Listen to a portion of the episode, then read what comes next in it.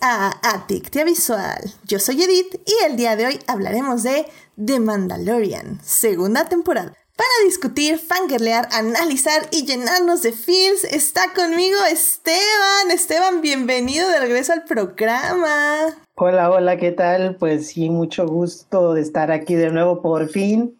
Estaba que quería venir para un montón de temas que has tratado y dije, pero bueno, no puedo dejar pasar el mando. Eso, caray, sí, sí, porque como sea, Star Wars siempre está ahí y eso es lo importante, supongo. Así que muy bien, pues genial, qué bueno, qué bueno que estás aquí. Y pues también está aquí con nosotros Gina. Gina, ¿cómo estás? Bienvenida de regreso. Que si tú, tú te me escapabas, ¿eh? Tú te me escapabas. Sí, me he escapado de tus programas de Star Wars porque ya me has invitado antes a hablar de Star Wars y siempre pasa algo con, mi vida y es como que, ah, no puedo. La única vez, la vez que vine fue para hablar de Orgullo y Prejuicio, que Chef's Kiss fue hermoso programa, eh, pero ya finalmente se nos hizo hablar de Star Wars aquí juntos. Claro, claro, las estrellas se alinearon, que es lo ya, finalmente. Es lo importante. Sí. Excelente, pues muchísimas gracias por venir. Y pues también tenemos aquí con nosotros a Héctor. Héctor, bienvenido al programa, primero del año. Muchos. Hola Edith, muchas gracias por invitarme. Pues sí, que bueno, ya es el primero y pues no puede faltar, así como, como Esteban y, y con Gina, Star Wars es, sigue siendo Star Wars.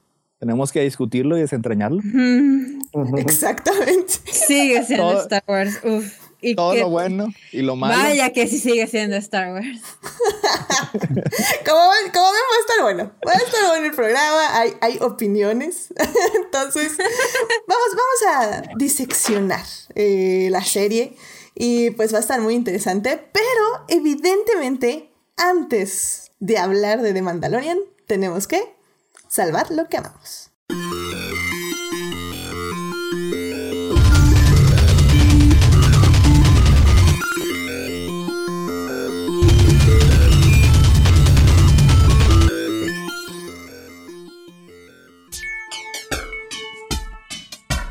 Muy bien, pues ya estamos aquí para salvar lo que amamos.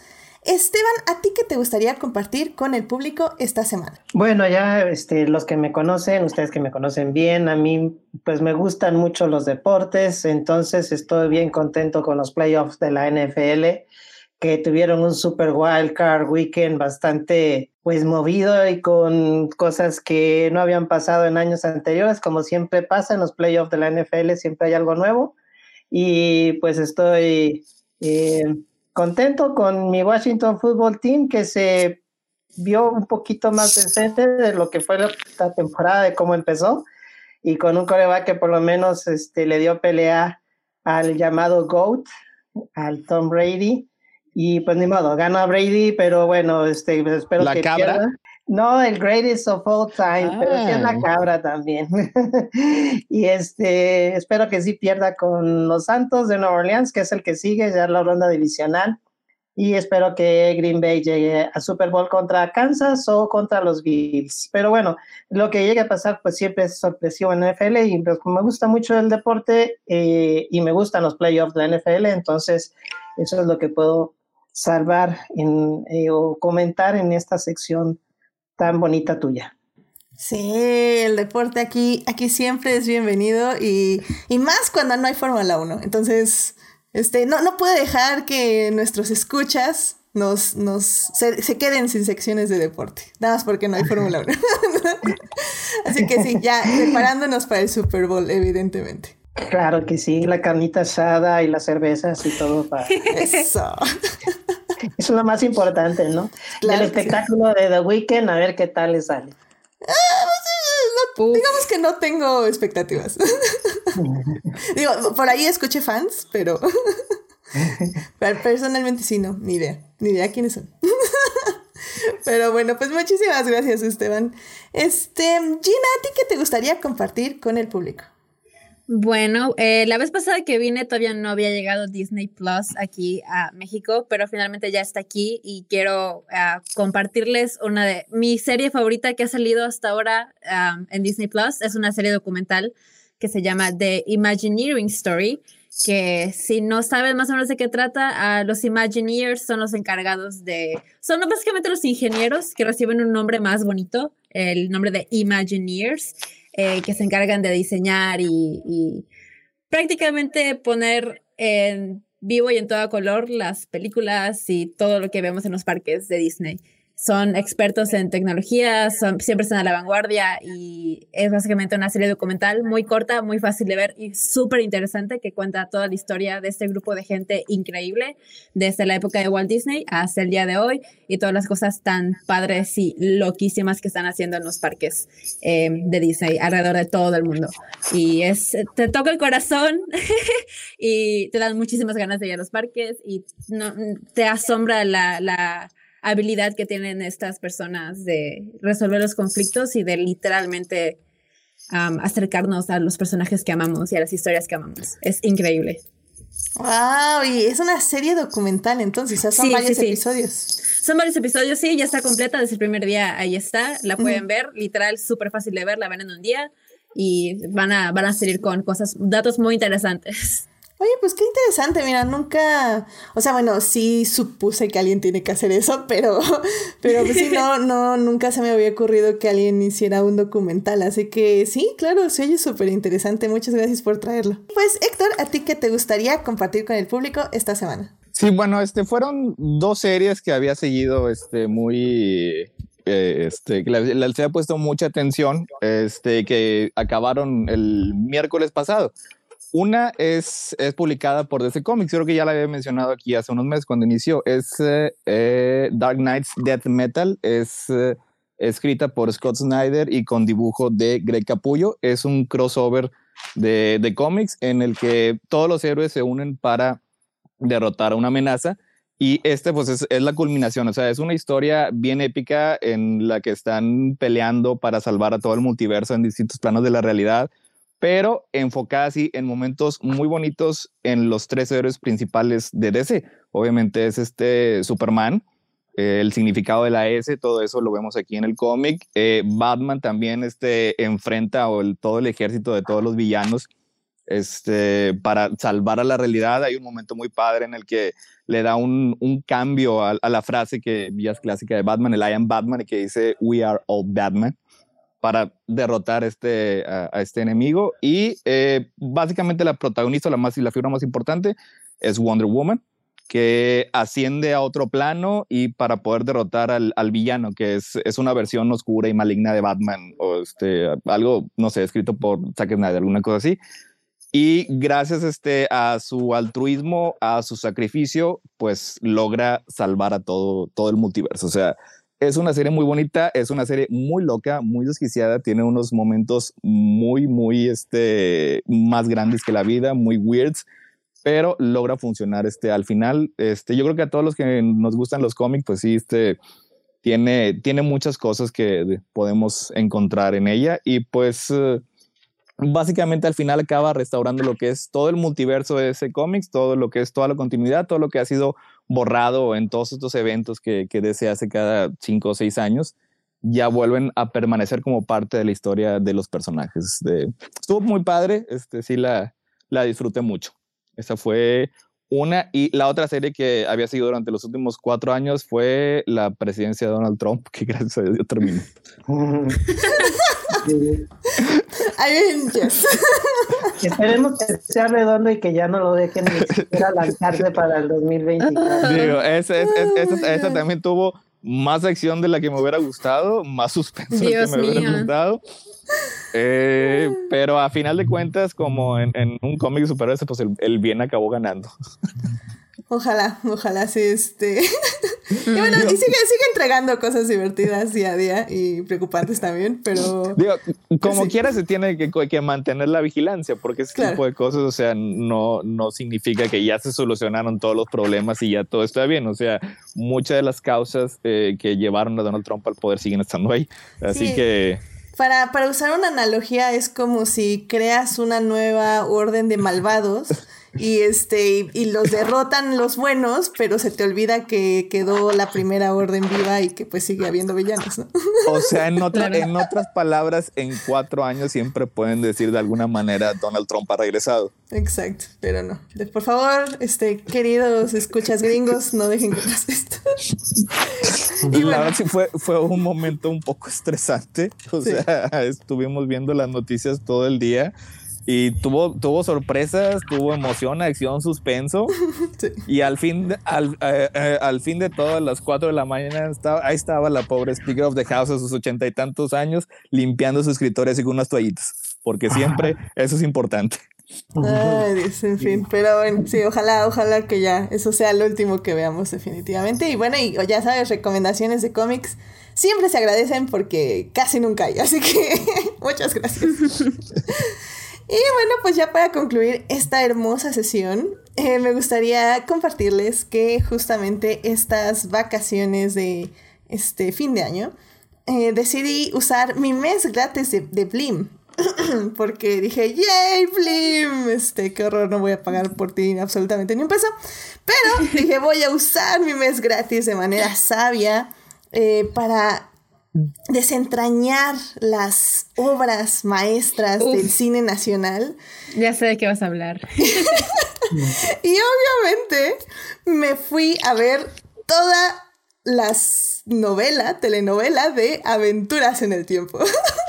y la verdad es que la disfruté muchísimo. O sea, la verdad es que eh, justamente estaba hablando con Christopher, que es otro invitado, Sí. que, que no ha venido eh, últimamente, pero ya, ya hay que traerlo de regreso. Pero bueno, estaba hablando con Christopher que justamente todas estas telenovelas que vi, pues ahora sí que muy chica, este no, pues no las recuerdo, o sea, recuerdo la música y los intros y pues quién eran los protagonistas y así, pero no recuerdo nada de la historia y curiosamente Aventuras en el Tiempo era la única telenovela que sí recordaba ciertos arcos. Y la verdad que me sorprendió muchísimo eh, en el aspecto de que sí, o sea, las actuaciones están en el rango de gritos y susurros gritando. Este, sí te llega a, cansar, o sea, la verdad ya veía como unos 3, 4 capítulos, eh, no en play completamente, o sea, me saltaba como las partes que quería y sí ya me cansaba tanto grito. Eh, pero la verdad es que tenía un buen, o sea, tenía un buen guion, tenía un guion interesante. Eh, las aventuras en el tiempo, los viajes, este, estaban muy bien. Tenían así algo doctor Jure, Ju- juguesco, de que iban a lugares de la historia y luego ya era como cosas del pasado de los personajes. Y y luego ya les, al final les valió gorro las paradojas temporales y todo eso. Y ya fue como, sí, saludos a mi mamá de la muerte. Y, y cambiemos mi pasado de mis tías abuelas. Y ¡guau! Y así. Y a, a la pobre villana la desaparecieron de la faz de la tierra. ba- Wow. Básicamente no concibiéndola, lo cual fue súper mala onda. Ni siquiera triste. Avengers se atrevió tanto. Pues, está, Exacto. bastante hard- está bastante hardcore eso para una novela para niños. Está muy hardcore y este... Ay, bueno, y también CW, por favor. Digo, más bien, perdón, Televisa demanda a CW porque tú, Televisa, tienes el, el personaje científico que resuelve todo. Este, eso lo inventó Televisa antes. Eso, eso no lo hizo CW, lo hizo Aventuras en el Tiempo. Así que, por favor, vayan a reclamarle a CW. Y la disfruté. O sea, hasta me sorprendí eh, porque sí, los últimos episodios sí me llegaron. O sea, emocionalmente ya estaba así como, no, por favor, no te mueras. Sí, sí, sí saqué una lagrimita, así como, qué triste. La verdad es que sí. eh, em, emocionalmente son muy efectivas, no lo voy a negar. Y bueno, o sea, obviamente la, la telenovela tiene sus partes horribles, este, misóginas, sexistas, etc. Pero no tantas, lo cual me sorprendió. Eh, y, y hay cosas buenas también, no lo voy a negar, sí hay cosas buenas, pero, pero sí, definitivamente no debía haber estado viendo eso de, de niña. Definitivamente. definitivamente no debía estado viendo. Eh, pero bueno, me, me negué a que me lo prohibieran, así que... Gra- gracias a esa novela es que te gustó Dark, ahí es donde aprendiste. Amén, claro. literal, literal, sí, sí, sí, sí. Y por culpa de Edith terminé en un, en un loop eh, viendo un thread sobre Danny Luján y Belinda. Oh my Lo- God. Me, lo, me lo eché todo mientras supuestamente estaba trabajando. Estaba muy interesante. Estaba muy fuerte. O sea, creo muy que fuerte. también esa onda de que, pues yo no sabía, tenía 12 años cuando vi la telenovela, entonces yo no sabía de todo ese drama. Y sí, o sea, la, la forma en que los medios, eh, pues los medios televisivos pusieron en contra a estas dos niñas, la verdad sí fue. Sí. Al final me, bastante me feo. gustó que pues ya hoy en día pues ni Belinda ni Daniela como que se tienen rencores, como que Ujú. ah, pues ya pasó y lo que pasó pasó y bye. Sí. Se Sí. queda el de Litzy contra Belinda, ¿no? Ay, sí, no sé. Ah, bueno, pues sí, ellos también traen su, Mm. su- sus rencillas. Bueno, pues qué, qué triste, pero, pero sí, oigan, por favor, medios de comunicación, o sea, tenían 13 años Tenía como las niñas. 14 años, sí. O sea, qué fregados las ponen a, a pelearse entre ellas, Dios, por favor, o sea, ética. Pero bueno, en sí, entonces sí, recomiendo 10 de 10, ver aventuras en el tiempo, saltándose todo el drama adulto, evidentemente. Pero viendo todas las partes de las aventuras en el tiempo, y yo creo que sí me eché como 50 episodios, la verdad. Así que completos, porque son 100 en total. Wow. Entonces, está muy buena. Fue muy divertido y me alegra mucho haberlo hecho. No pienso hacerlo con otras novelas, porque ninguna tiene aventuras en el tiempo. Pero fue muy divertido y me la pasé increíble. Así que recomiendo 10 de 10 usar en eso su mes gratis de Blim. Y ya, y luego cancelenlo y no paguen otro mes, por favor. porque vi el resto del catálogo y créanme, no vale la pena. Pero bueno. Ah, pues bueno, con eso llegamos al final de esta sección, así que ya tenemos que irnos a hablar de los que nos compete en este podcast, así que vamos a hablar ya de The Mandalorian.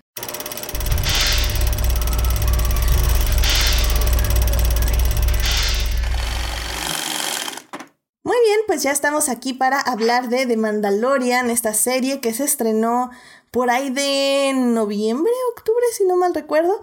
Este, esta segunda temporada constó también de ocho episodios. Esta es la serie escrita y, eh, y de showrunner está John Favreau. eh, que junto con Dave Filoni como su mano derecha nos cuentan esta historia de el, el Mandaloriano.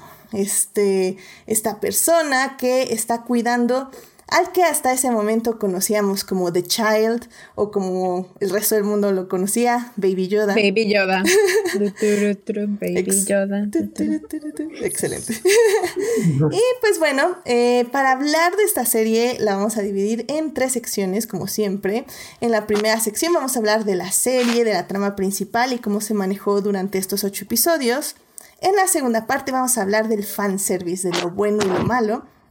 Y en la tercera parte vamos a hablar del futuro de Star Wars en la serie y pues todos los spin-offs que se vienen. Y bueno, pues así como disclaimer o algo así, eh, va a haber puntos en que nos podemos ir al lado oscuro de la fuerza, tengo, tengo que decirles. Así que intentaremos no irnos tan al lado oscuro porque sabemos que, que ese es- no es el asunto de Star Wars. El asunto de Star Wars es salvar lo que amamos. Pero, pero bueno, puede pasar y, va a pasar. Palpatine está good. Va a ser, Feel your anger. o algo así. O sea, no vamos a dejar que Palpatine nos agarre por completo.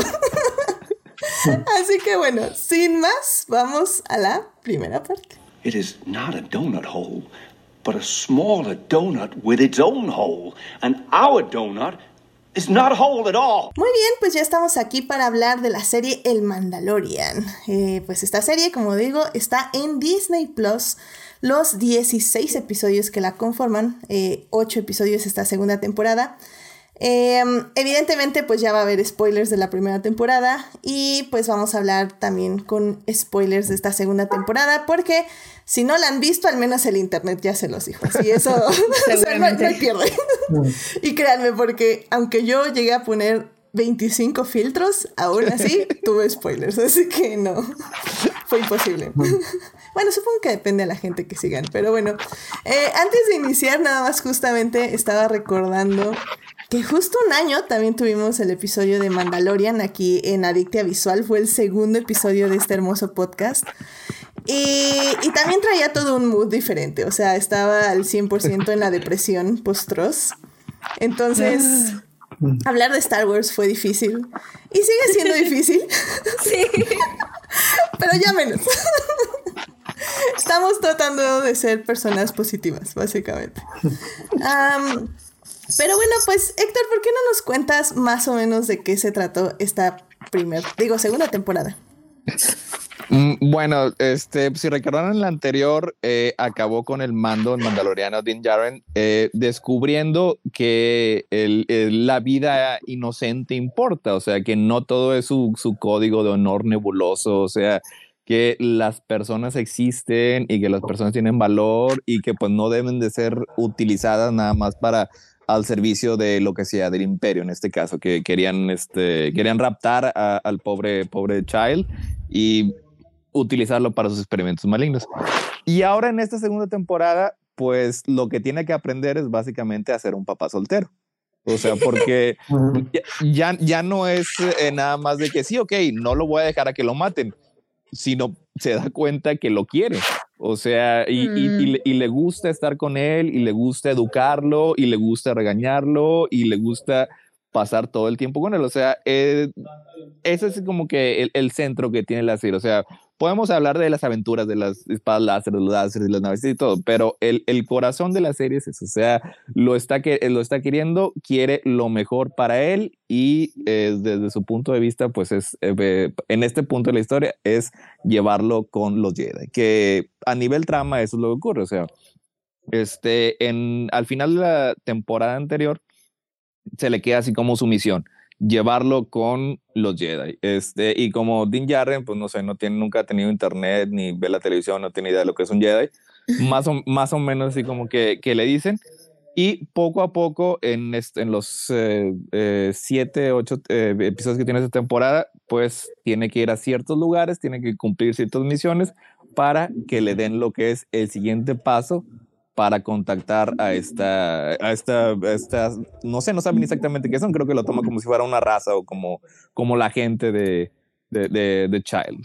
O sea, y pues primero se ve involucrado en lo que es el, el intento de, sus, de su gente, los mandalorianos, muy tangencialmente, de recuperar su planeta. Luego después le dan la locación de un Jedi, va, eh, se reúne con ella y yo creo que ahorita lo, lo expandimos un poquito más y le dice que básicamente que lo puede llevar a un planeta en particular para que el bebé contacte a la fuerza y envíe unas este, llamadas de spam a todos los que estén sintonizados con esta, esta energía que, que nos llena y que nos une. A todos los que tienen WhatsApp todavía y no. WhatsApp Force. y en el camino ocurren muchas cosas. Sí, creo que, creo que eso es una gran, un gran resumen de la serie, porque en general, digo, y es algo que ya habíamos discutido, yo pienso, en el anterior podcast, eh, porque no lo escuché, este, es justamente que la serie es muy sencilla, o sea, en su estructura y en sus guiones, o sea, eh, cada episodio es como una aventura y esa aventura tiene una resolución dentro del episodio y es muy muy pequeño el hilo que une episodio a episodio, es decir, como este arco general, pues básicamente es eso, que Dean está buscando a la gente del bebé Yoda. Y eso es como lo que une a todos los episodios, pero realmente entre episodio y episodio no hay como algo que los ligue directamente hasta creo que ya el final de la serie, pero no sé cómo tú la has sentido, Gina, mientras avanzado así. Sí, de hecho, pues aun- valga la redundancia, es una serie pues muy episódica y puede que parezca obvio, pero a lo que se refiere es que pues cada episodio como que existe en su pequeño pues universo porque tiene su principio, su desarrollo y su final que están como, sí tienen que ver con la historia eh, más grande, pero tienen mini historias que van contando y es muy de, ah, tengo que ir a este lugar para buscar a tal persona y esa persona me va a dar la información para ir a otro lugar, para buscar otra información que me va a llevar a otro lugar y es muy así que eh, yo vi en, en internet a mucha gente que tenía que tuvo problemas con eso, como que no le parecía, pero a mí me parece una excelente idea porque es pues es la primera serie a gran escala live action que se tiene de Star Wars y me gusta mucho que que la hayan estructurado de esta manera. Realmente se siente como, como un, medio, una leyenda, una eh, historia que ha pasado como que por varias bocas y por varias generaciones, así yo la siento. Y me gusta que tenga esa eh, estructura de contar una gran historia con historias más pequeñas. Y pues unas mejor contadas que otras, pero pues eh, más de eso más adelante. Sí, pues yo pienso que en ese sentido es como un homenaje a lo que mismo George Lucas quería de Star Wars y, lo que lo fue que le inspiró a hacer Star Wars como un show eh, de estos que él veía en la eh, de sábado, ¿no? De las aventuras y todos son de ese tipo de, de, de, estructuras. Y yo por eso a mí me encantó en ese sentido. De hecho, yo no la veía el viernes, la veíamos en familia los sábados en la mañana. Ya después de que te había spoileado todo el internet. No, fíjate que me, los viernes me quitaba todo el internet por lo mismo. Ni siquiera entraba. ah, o sea, necesitaba mandarte. Eres más inteligente que yo. Necesitaba yo mandarte los WhatsApp directos. Entonces lo, lo, haré la, lo, haré, lo, haré en la tercera temporada. me sí, era, te voy a muy bloquear. loco. Que yo me metía a, a, Twitter literal viernes, digamos, 6 de la mañana y ya habían spoilers. Y yo, uh, oigan, uh, denme dos minutos para ver el episodio, Dios mío. Ajá. Ya sé. Sí, yo por eso evité todo. Ya este, este que me manden los spoilers. Héctor, pues voy a tenerlo silenciado, pero bueno. este, así lo, así lo fui y así me, me, pues la viví la serie en las dos temporadas. Eh, la he vivido de esa forma y entonces ha sido pues bonito en ese sentido porque ha sido como un show bastante familiar y que hemos disfrutado de, de esa forma, ¿no? Porque como dices tú, son, son muchas aventuras eh, y al final de cuentas creo que ese era el objetivo principal y se cumplió en ese sentido. Sí, creo que lo que hace muy bien esta temporada es eh, mejorar el lazo, ¿no? Que tiene el mandaloriano con Bebé Yoda, que bueno, nos enteramos que su nombre es Gorgu. Y Gro Gro Grogu. Grogu. Grogu. Grogu. Pero este Baby Yoda, Shiny Boba X. sí, tenemos al Bebocho y tenemos al Turito. exacto, exacto. Sí, Para es... mí siempre será Baby Yoda. Sí, ya sé. Pero bueno, también si le quieren decir ahí su nombre, pues ese es. Este, pero bueno, creo que, creo que funciona muy bien. O sea, eh, algo que siempre se logró bien desde la primera temporada era como los gestos del Mandaloriano, interpretado por Pedro Pascal, eh, lograba ser muy expresivos, o más bien no expresivos en ese aspecto, sino cómo el lenguaje visual y narrativo de la serie lograba que le pusiéramos emociones a básicamente una armadura brillante. Y, y creo que eso lo siguió haciendo muy bien esta temporada, sobre todo justo porque ya él expresa de muchas formas su amor por el bebé Yoda y, y, pues bueno, es obviamente eso resuena en básicamente todos los hogares que tenían prendido de Mandalorian. Porque digo, no, no creo haber sido la única persona que cada vez que salía el bebé era como, ¡ay, bebé! Ay, claro. Fue sí. una, una mina de oro, o sea, es descubrieron algo. Literal. Yo lo veía con una amiga, unos episodios los vi con una amiga y literal, literal, hacía cualquier cosa, Baby Yoda, y era como que, ¡oh! Literal nos tiene así ca caídos redonditos, o sea, nos tiene en su dedo Baby Yoda. Sí, hasta, hasta cuando sí. comete genocidio, es como, ¡ay, bebé con genocidio! Ay, no, ligero, genocida. Ligero, ligero genocidio ahora, bebé Yoda, a tu cuarto. Que se roba las galletas de sus compañeros en clase. También. o sea, tantos años viendo, viendo a Yoda, o sea, Yoda, no Baby Yoda. Viejo. Y, y, o sea, nunca me había pasado por la mente, de, de seguro que se vería bien cute siendo un bebé. nunca, nunca me hubiera pensado que Yoda se vería cute de bebé, pero aquí estamos. Amén a eso. Y sí, o sea, yo, yo recuerdo mucho que justo cuando empezaba la temporada se veía como por dónde iba a ir la historia de Mandaloriano.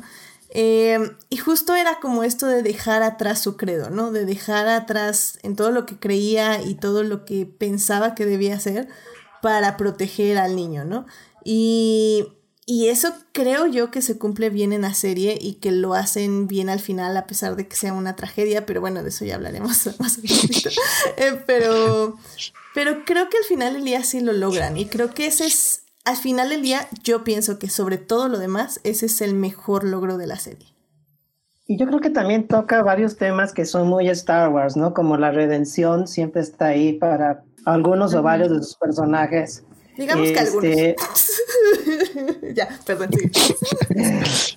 Pero siempre está, de todos modos siguen tocando esos temas y se me hace eh, que pues por eso nos da todo el ambiente Star Wars, ¿no? Sí, sí, sí.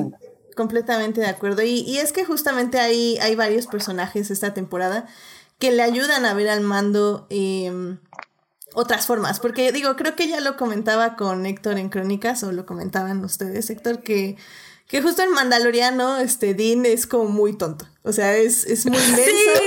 Sí. de la forma más la parte, Sí. es una de las cosas de su personaje que más me encanta. Es un completo idiota. O sea... Es noble, es noble. Es, es, es, noble al punto de que necesita unos buenos apes. O sea... Sí. Sí, déjame, le doy la espalda a este tipo que me ha querido matar y sé que es un, y sé que es un monstruo. y no esperarías que alguien con esa armadura que habla tan grave, que siempre está tan serio, sea tan tonto, pero, pero sí lo es y es, es muy adorable. Oh, sí, definitivamente voy a ir a navegar yo solo con unos tipos que me acabo de encontrar y que no se ven para nada sospechosos mientras traigo una armadura, una armadura este, que vale, sabrá Dios cuánta cantidad de dinero en este universo. Está bueno. Ah, ya sé. Pero, pero justamente creo que es lo que nos hace como. Es como una comedia involuntaria que nos hace un poco identificarnos, ¿no? Es como. O sea, puedo, puedo verme en el universo de Star Wars como súper badass, con una armadura súper increíble, pero igual, o sea, sería como, eh, ¿aquí pago? No. Ah, ¿es allá? Ah, ok. Lo que pasa es, es, que le da cierta vulnerabilidad al personaje que si no lo tuviera, la hora sería demasiado exagerada. O sea, porque eh, físicamente, o al menos cuando está peleando con personas, o sea, el, tipo de invadas puede enfrentar a cuatro o cinco personas, cuatro o cinco malos al mismo tiempo y los derrota. Si le pones este, cualquier tipo de animal y si lo, lo, pisa, o sea, y, y, lo arrastra el piso bien raro con él. Pero si no tuviera eso, si no tuviera su nobleza, su inocencia, eh, sería demasiado poderoso. Sí. Sería así como que la, la idea que te han tenido Boba, Fett los fans durante 30 años. Sí. Idea equivocada. sí. Y creo que por eso ayuda mucho los personajes que le ponen a su alrededor. O sea, creo que lo vemos primero justo en el primer episodio con este Kof. Kof, Kof, Kof, se me fue su apellido. Kof, Band. Ah, Cobb Band. Cobb Band creado por Chuck Wendy en, en oh, Aftermath. Tanto que, tanto que me defiendes esas novelas cuando las ataco. ya sé. Pero bueno, eso hablaremos en una segunda parte. Eh, este, o sea, eh, justamente él enseña como esta otra forma de ayudar a la gente. Luego tenemos eh, a los mandalorianos que se encuentra que también le enseñan otra forma de ser mandaloriano.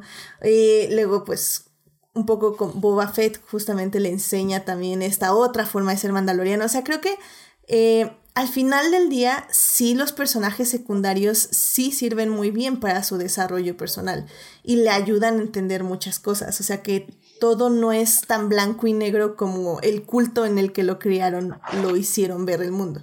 Y eso creo que también funciona súper bien. Pero, pues sí, o sea, no sé si quieran comentar como... Es, que no sé si ya dejarlo esto a la segunda parte, como comentar nuestros momentos favoritos, porque siento que hay momentos que requieren fanservice aquí. Pero bueno, nada más voy a mencionar ah. que la Frog Lady fue a mí lo que me robó el corazón. Ay, la Frog Lady sí, la amo mucho. La quiero mucho. Espero que esté bien y que tenga todos los bebés del mundo. Porque se los merece. se los merece. Em, ella, igual, mi episodio favorito creo que fue el penúltimo, creo que se llama The Believer, que es cuando ah, Mando y Mayfeld se meten a una base eh, ex imperial, intentan meterse a una base ex, una ex base imperial que está llena de Stormtroopers, pero no sé, como que algo tuvo ese episodio eh, que me atrapó mucho, me tenía así en el edge of my seat literalmente y me gustó cómo terminó, cómo tanto Mando como Cara Dune eh, decidieron dejar a Mayfield ir y el discurso que le da Mayfield a uno de los oficiales eh, imperiales, el momento en el que Mando se tiene que quitar su casco para obtener unas frente a todos. Literal frente a todos, ahí, es, ahí se rompió su, su creencia máxima que era no puede nadie nunca verme la cara. Y ahí fue como, ¿es esto o pierdo al, al niño? Así que pues lo hizo y eso es como algo súper decisivo en su personaje que lo cambió completamente. Y me encanta ver la cara de Pedro Pascal, obviamente, porque y me encanta cómo lo actúa, eh, cómo sus expresiones, casi no tiene expresiones faciales porque literalmente no está acostumbrado como a, a dar expresiones faciales, así que siempre está como, ah, ¿qué estoy haciendo? Y se está tan cómodo. Todo ese episodio fue, fue una mina de oro de momentos muy interesantes y que, me, me encantó ese episodio, aparte del de la Frog Lady. Sí, y que aparte de esto es que precisamente yo pienso que es donde más se ve el tema de la redención, ¿no? Porque Mayfield acaba redimido. Sí, sí. Sí, acaba perdonado para justamente tener redención. Sí, sí, sí, definitivamente. Y, y creo que algo que también supongo que eh, hay que mencionar en esta sección es que justamente personalmente a mí los tres últimos episodios fueron mis favoritos. Eh, más los dos, eh, The Believer y el de antes de Believer, que es el... la tragedia. La Tragedy. Porque la verdad es que, bueno, es que es súper trágico literalmente. Pero bueno, eh, me gustaron mucho porque también la acción está increíblemente dirigida. O sea, esa persecución en los carros y en The Tragedy, toda esa pelea en las piedras, en este lugar como... En un set de verdad. En un set de verdad. Eh, híjole, en serio que qué, qué bonito. También justamente hablando de Frog Lady, eh, justo en The Harris, cuando llegan a a dejar a la Frog Lady con su esposo. Con su esposo. Todo eso con, con Boca Tan en la nave, toda esa pelea, ufa, me pareció excelente. La verdad es que si algo hace bien eh, de Mandalorian son las escenas de acción. Las hacen muy increíbles y claramente no no eclipsan los momentos emotivos y creo que también eso es súper padre. Sí. Se pues en detalle todo, todo la, la, mano de Robert Rodríguez en cuanto a ese sentido. Sí, Robert Rodríguez. Sí, es, es, es, creo que es lo que le gusta hacer y está súper bien. O sea, lo que hace Robert Rodríguez lo hace bien. Pero está, está muy bien dirigida la acción, está muy padre todo, pero como quiera se siente como un episodio del Mandaloriano.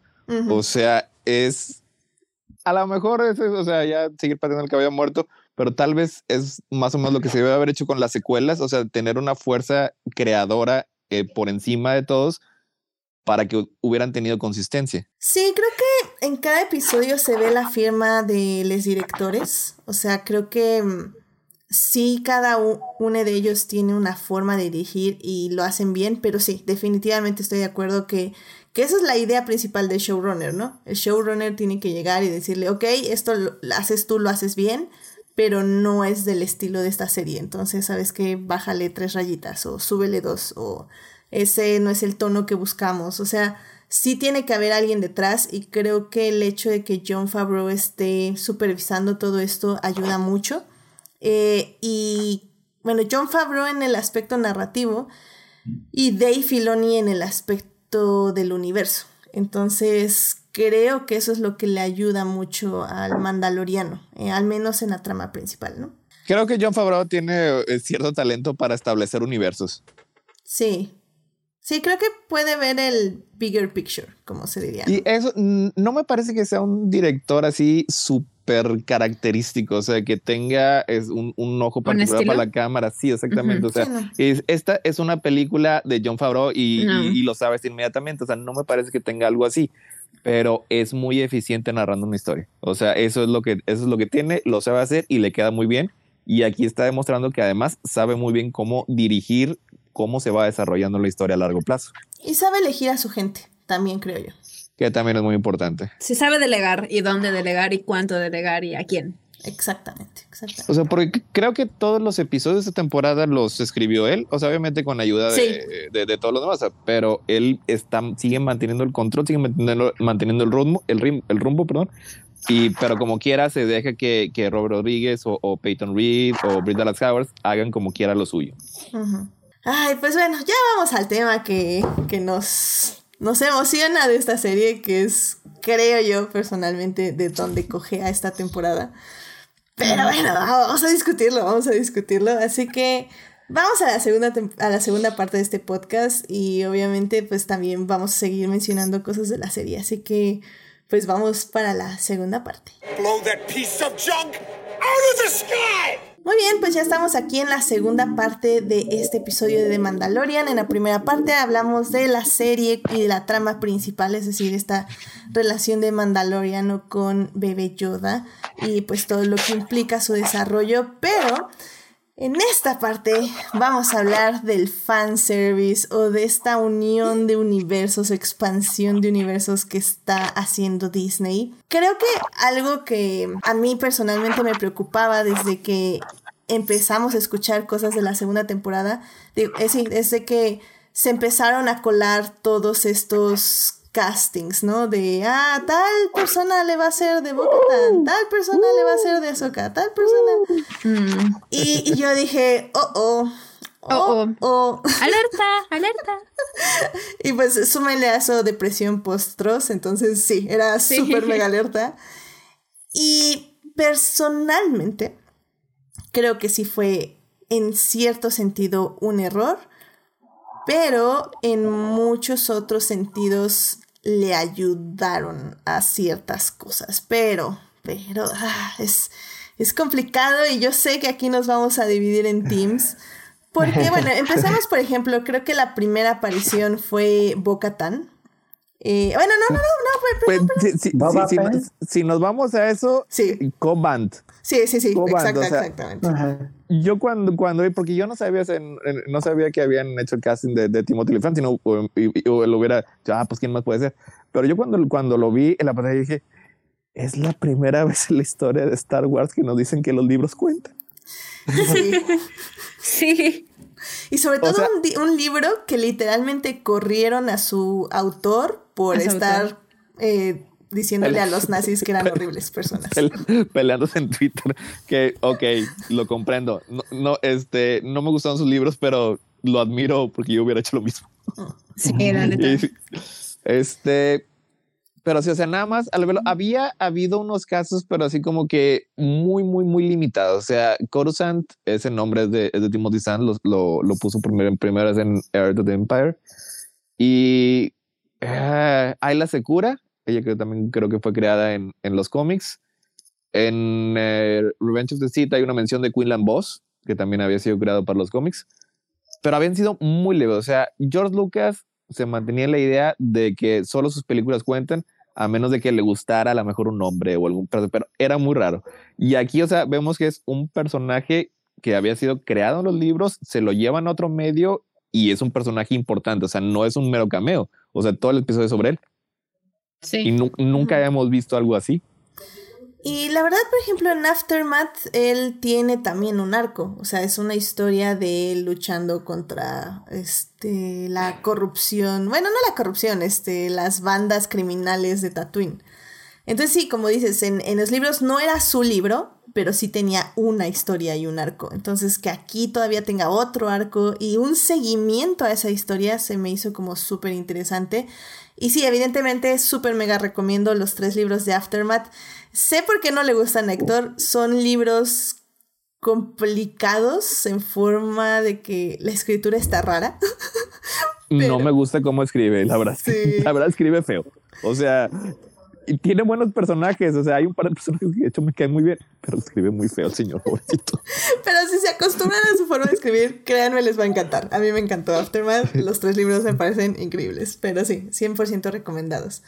Entonces sí, o sea, por ejemplo, este tipo de cameos, bueno, no cameos, este tipo de introducciones de personaje, o sea, me parecen increíbles, porque una, eh, no molestan a nadie que no haya leído los libros, eh, le das expansión a quienes leyeron los libros y al final del día es eso, es un paso en el viaje del Mandaloriano, no le quita absolutamente nada el foco.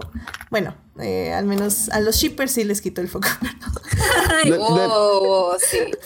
Les, quitaron un poquito el foco, pero nos presentas este personaje y si no sabían nada de él, como quiera te importan. O sea, porque establecen eh, su contexto, establecen el conflicto que tienen ahí y te atrae su nobleza, te atrae su sentido del honor, su, sentido del deber, que son uno de los, son bastante, son, son temas recurrentes en toda la serie. Exacto, exacto. Y bueno, o sea, y siguiente tenemos justo a Bocatan. Que ya es un personaje. Pero antes Boba Fett, ¿no?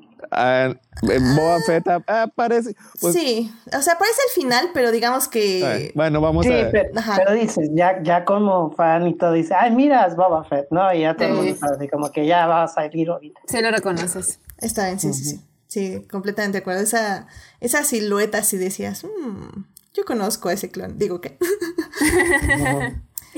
y, Y también, este fue, también fue un momento bien bonito porque es porque este muera Morrison. O Sí. sea, Sí, las, es las pre- las precuelas cuentan. O sea, Boba, Boba Fett sí era Boba Fett. O sea, porque sí, pues, es el clon de Django Fett. Fíjate que, Sí. que por eso, yo no sé, obviamente, a- a como han comentado, van a criticar cierto fanservice que ha aparecido, ¿no? Pero, a mí- bueno, a mí, yo una vez digo que a mí me gustó todo, pero porque a mí se me hace que este John Favreau, así como dijeron de talentos que tiene para narrar historias, tiene más bien un gran talento para hacer fanservice, ¿no? Porque digo, el fanservice de, de John Favreau empezó desde, la, desde el primer capítulo al Baby Yoda, ¿no? O sea, pues un Baby Yoda bien bonito y vemos a Yoda, ¿no? Otra vez. Y sabe cómo meterlos, en qué momento, este, eh, para crear por lo menos una emoción en el, en el fan, ¿no? Eh, sabe emocionar en, en el- fan, algo que, por ejemplo, sí admito que no me pasó en las secuelas, que yo no las ataco a las secuelas, pero, por ejemplo, cuando en Rise of Skywalker sale Lando Calrissian y pues no sentí nada, ¿no? pero Este, es que en esa película no tenías que sentir nada. Es que en esa, ya, sí, esa película no. sí, No sí, cuenta. sí lo- No, no, sí, sí, te entendemos. sí, Perdón. Mira, sí. al final de cuentas, al final les voy a decir algo acerca de Rise of Skywalker, pero bueno, antes de eso, No, no, no lo digas, no lo No, digas. no, no vayas ahí, Esteban. Don't Please. go there. Don't go there. no, no, no, Don't go no, this way. suficientemente fuerte todavía. Mando, mando, mando. Bueno, la cosa es que, ok, me voy a enfocar, pero bueno, el asunto es este, que, que eh, todos los eh, que iban apareciendo me iban emocionando, ¿no? Y tan solo al mencionar a uno de los personajes, ya, no sé si nos vamos a ir por orden o ya lo puedo decir.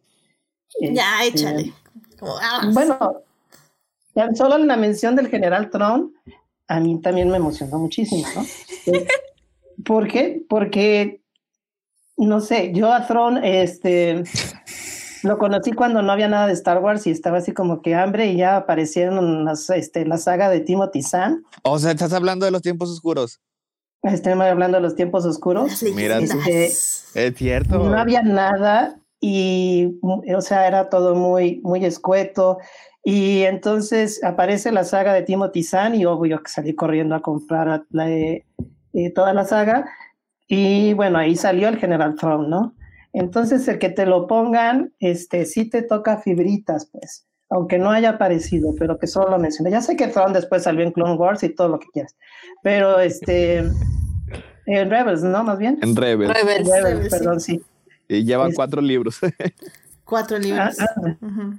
ajá. Fíjate, yo creo que yo soy como que estoy del lado contrario de eso. Creo que hay ciertos cameos que dije, ok, está chido, me gusta, me gusta la inclusión de Bo-Katan, porque creo que tiene sentido que pues Mandalor, Bo-Katan, el Mandalorian, ok, va, la acepto.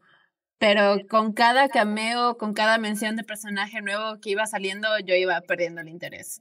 Era como, ah, mira, Boba Fett. Ah, ok. Ah, Ahsoka. Ah, y luego, y, Thrawn. Ah. y ya yo dije, yo dije, "Eh, estoy viendo Mandalorian o estoy viendo Rebels, estoy viendo las precuelas, estoy viendo ah, la, las- la trilogía original. ¿Qué, qué estoy viendo? ¿Qué, qué es Todo. esto? ¿Cuál es supuestamente el foco? ¿Qué, Todo. ¿Quién es el personaje principal ahora? Eh, Boba Fett, yo estaba súper en contra de que saliera Boba Fett en esa serie, porque a mí, yo no, yo no me tragaba Boba Fett, yo era de que estoy harta de Boba Fett, por favor no lo metan. Y me, me pues, la verdad puedo decir que me cambió un poco, porque sí me, me puso de su lado con el episodio de, de, de The Tragedy, creo que tiene, tiene muy buenos momentos. Sí se puede. Boba Fett. Y me hizo, me, me hizo que me cayera bien Boba Fett. Y ese es un gran logro porque nunca antes había logrado caer bien Boba Fett. Y creo que lo hicieron muy bien. Y dije, ok, entiendo ahora por qué lo agregaron, aunque sea solo como para que tenga este momento como épico fanservice, pero bueno, estuvo entretenido y creo que está justificado. Em, pero ya las otras cameos y menciones, ya. Bueno, esos ya- tal vez, tal vez en ese momento sí te entiendo lo que, por ejemplo, con Ahsoka y por qué sale Throne, ¿no? Pero ya al final, cuando ya nos dan, al final de también que vamos a hablar de todas las series que salieron, pues ya estaba estableciendo para dónde se iban a ir todos estos tipos de historias, ¿no? Pero en, Que en por ese otra parte, es, aspecto, es- es- esa es la crítica en sí, ¿no? O sea, es. Ujú. eh, eh, también se le hizo en su momento a varias películas de Marvel. O sea, cuando están dejando de contar una historia propia para convertirse como este en una especie de semillero de, de. multi- de, de lo que multi- sigue. de trailers, ¿no? personajes y cosas conectadas y que se entiende, o sea, sí, sí entiendo esa crítica, aunque a mí personalmente eh, yo estoy más como Esteban, que sí, más, más, más que- o co- co- co- como, como, que como Kylo Ren, more, more, o sea, sí. Es que sí, no, yo, yo creo que sí, o sea, y digo, ya, ya lo sabíamos, yo, yo iba a estar más del lado de Gina, porque eh, completamente repitiendo un poco lo que dijo, creo que Bo Katan y Boba Fett, hasta eso, o sea, sí se integraron muy bien a la historia y en el, en el desarrollo del personaje del Mandaloriano, o sea, ya lo, di- lo, yo de- lo decía en la primera parte, o sea, Bo Katan le enseña que hay otras formas de eh, vivir como mandaloriano, le dice básicamente que está en una secta y que esa no es la forma del mandaloriano y él así como... Así como, "Ah, ay, eres de, eres de esos. eres de esos". sí. Y, y eso está padre, o sea, Boba Fett también, y que bueno, hizo un gran trabajo el actor, o sea, la verdad es que meter todos esos movimientos maoris y la vestimenta y como toda esta onda de honrar el pasado, o sea, honrar a su padre y recordarlo y sobre todo me quedo con esa escena de cuando Dean está viendo su nave destruida y está literalmente rascando ahí en las cenizas a ver qué encuentra. Eh, todas las reacciones Muy triste, su navecita. su nave. sí, Eso es súper triste, pero todas las emociones las vemos en este en Boba y, y se reflejan en el Mandaloriano. Y creo que eso funcionó muy bien. O sea, estoy de acuerdo, yo también no quería Boba Fett. Y digo, querido público, si están escuchando este podcast y no saben del drama en internet, qué bueno, sigan así, por favor, aléjense. Pero básicamente la razón, creo yo, bueno, al menos por la que yo odio a Boba Fett, o bueno, odiaba, es porque es un personaje que hizo absolutamente nada y que fue adorado por mucha no es- gente. No es un personaje, nunca había sido un personaje. era, un- era una figura de acción figura de acción, Era, era un extra que tenía una, era un extra que tenía una armadura bonita porque este Ralph Sí. McQuarrie era un, un genio para diseñar esas cosas. Nunca fue un personaje. Lo único Ujú. media- medianamente inteligente que hizo fue quedarse viendo a ver si estaba por ahí Han Solo güey, para poderlo seguir. ya des- después de eso, lo- las, las únicas dos cosas que hizo después fue llevarle este a, a- este a Han Solo a, a Jabba the Hutt y eso pues cualquier eh, deli- delivery man lo hubiera podido haber hecho y medio o bueno de caer en el Sarlacc porque una persona medio ciega le dio un golpe por detrás por accidente. Nunca, nunca ten- entendimos por cómo sobrevivió eso, ¿verdad? Nada más como que, ah, por cierto, ah, Boba Fett está vivo. Eh, se supone que las, las marcas que tienen a cara es justo porque sí, como que le pegaron los jugos gras- gástricos, pero nada más. Y a- aquí en el Mandalorian lo hacen un personaje de verdad. Eh, ahorita lo, que estaba, lo que estaba diciendo Edith, todo el trasfondo Maori que, que le puso temor a Morrison, o sea, eso lo hace un personaje vivo, lo hace un personaje interesante y lo hace un personaje interesante, lo hace un personaje entendible, o sea, ya no es nada más un extra glorificado. O sea, por fin, después de 30 años, ya Boba Fett es un poco más cercano a esa idea inexplicable que los fans tenían en la cabeza. Y Sí. creo que eso está bien, o sea, al final del día, mira, y es que digo, en- querido público, eh, no tenemos nada en contra de que se enamoren de un personaje extra, para eso son los fanfics, y existen fanfics de personajes de background, y eso está bien, o sea, eso está muy bien. El problema es que se lo agarraron de escudo, este, pues, personas no gratas, básicamente. Y eso fue lo que básicamente arrastró el personaje, que personas no gratas lo defendían como si fuera lo más increíble de este universo, cuando en papel no lo era. Pero bueno, entendemos el poder de la imaginación y la nostalgia y la apropiación de personajes. Eso está bien. Sí, pero era demasiada imaginación. Pero está bien, está bien. O sea, si, si los. impulsó a imaginar, está bien, o sea, yo estoy a favor de todo eso. El problema es ya cuando acosan gente por que su imaginación está increíble, ¿no? Pero bueno, eh, eso es aparte. y, y creo que en ese aspecto se integró muy bien a la, a la historia. Creo que sí me molestó que en escena final ya anunciaran el libro de Boba Fett. Fue así como, oh maldita, tenía que como, otro ¿qué? fucking spin-off, ¿en serio? Ya, too much, too much. Eh, Ya se convirtió en un tráiler. O sea, Literalmente. este episodio de Mandalorian es un tráiler para otra serie. Pero pues es así el, la fórmula Marvel, ¿no? Que las, las escenas post créditos eran trailers de lo que iba a venir. Sí, comple pero, pero justamente creo que ¿Pero al menos ese es mi problema. Que, por ejemplo, ¿Por qué el todo episodio... tiene que ser Marvel? Bueno, eso, ok, pon tú que sí, la industria de Disney y así, pero, eh, por ejemplo, mi problema con Ahsoka es que el episodio se sintió un episodio de Ahsoka. O sea, era como el mando llegó al- a la serie de Ahsoka de invitado Sí. en su propia serie. Y Sí, era el creo que eso a mí fue lo que ya no me agradó. O sea, sí fue así como, o sea, le estás quitando bueno, una, Ahsoka en general por el personaje que es, sí le iba a quitar cierto protagónico al mandaloriano. Pero aparte, en la narrativa, en la historia y en el guion, 100% Filoni escribió su piloto para Ahsoka. O sea, Sí. y, eso ya fue cuando dije, híjole, o sea, esta serie en serio va a ser nada más una bola de introducciones para Sí. otras cosas. Otras series. Y fue eso ya lo que a mí no me gustó. Y digo, y no le quitamos el asunto de que Ahsoka en general estuvo muy bien. O sea, yo tengo muchos peros en cómo se introdujo.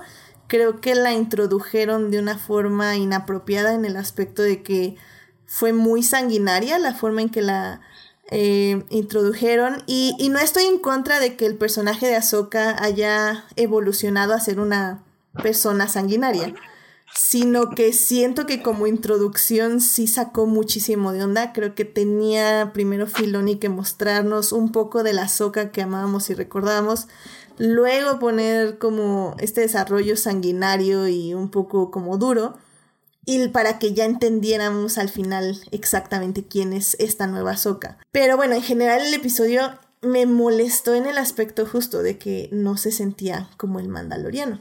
No sé tú, Esteban, que por ejemplo, si te gustaron los cameos, ¿lo sentiste así o...?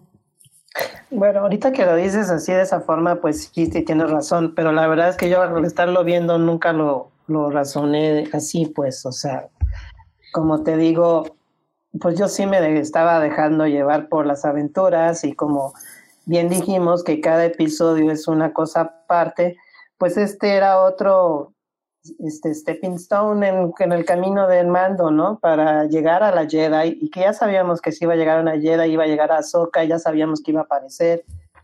Entonces, pues yo creo que más bien fue cosa de darle a Filoni su chance de hacer su, su bebé, ¿no? Pues Ahsoka es de Filoni, entonces pues él, este, le dieron el control sobre, sobre ese episodio.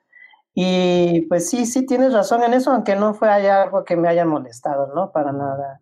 Digo, pues en realidad de la secuela sí hay cosas que me molestaron, pero del Mandaloriano, este, la verdad es que no, no, Ah. no tuve nada en contra. O sea, yo estaba como un chiquillo de siete años viéndolo y, y eso fue lo que me gustó, pues porque recordé cuando yo vi Star Wars desde pequeño, este, y fue exactamente esa, esa misma emoción y eso fue algo que, que, me gustó. Y yo lo veía con, con, con, eh, mi hijo postizo, ¿no? Que tiene como 10 años y que estaba súper emocionado con la serie, ¿no? Entonces, eso es al final de cuentas algo que se me hace bien porque es el legado de Star Wars, ¿no? Ahí vienen los nuevos fans, los fans chiquitos que también están conectando con la serie y eso es para mí algo grandioso, ¿no? Que no solo este, los viejillos tenemos que por qué estar este, pidiendo ciertas cosas, siempre lo he dicho, ¿no? Yo por eso sí acepto las secuelas. Entonces, este, digo, en ese sentido no, no le vi ese asunto como tú lo viste, pero lo entiendo, pues sí tienen razón en, en señalarlo. En teoría, técnicamente Ahsoka no es una Jedi, ¿no? Ya no es una Jedi. Técnicamente no, pero entiendo por qué Porque el ella dejó la orden. Sí, pero mira, por ejemplo, en ese aspecto entiendo por qué el episodio se llamó Jedi, porque acuerda, bueno, en cierta forma lo estamos viendo desde el punto de vista de Dean. Entonces Dean sí piensa que es una Jedi porque no tiene fucking idea que es una Jedi. Pero En, vamos. en- en este punto, pues es que básicamente no hay muchos Jedi. O sea, ya no es una Jedi eh, de la orden católica bien establecida con sus este, con, su, con su edificio y sus reglas. O sea, a lo mejor puede ser que ella se vea a sí mismo como una Jedi espiritual, como este, sí, no soy católico, pero creo en Dios, alguna cosa así, o sea, por decir una manera. O sea, a lo mejor es creyente de ciertos preceptos de la orden Jedi, este, solo que ya no tiene su, este, sus privilegios y su, su, su gafet que dice, soy Jedi, puedo hacer lo que quiera, déjame entrar. A ver, eh, Gina, mira, tengo una pregunta de, del público y a ver si, si tú, Guay. tú puedes contestarla. Dice la pregunta en el, de Uriel, eh, Uriel Botello nos pregunta, ¿por qué dicen, suena conocido. ¿por qué dicen eh, como si los cameos fueran algo malo? O sea, ¿qué, qué estamos viendo? Porque digo, ahorita Esteban nos dio esta parte como increíble de por qué él piensa que no es algo malo y que eh, comprendo perfectamente, pero también, a ver, para que el público entienda por qué los vemos como algo malo. Ok, es que no es que sea algo ni bueno, no es ni bueno ni malo. En mi opinión, es cuestión de lo que ese cameo quiere decirnos.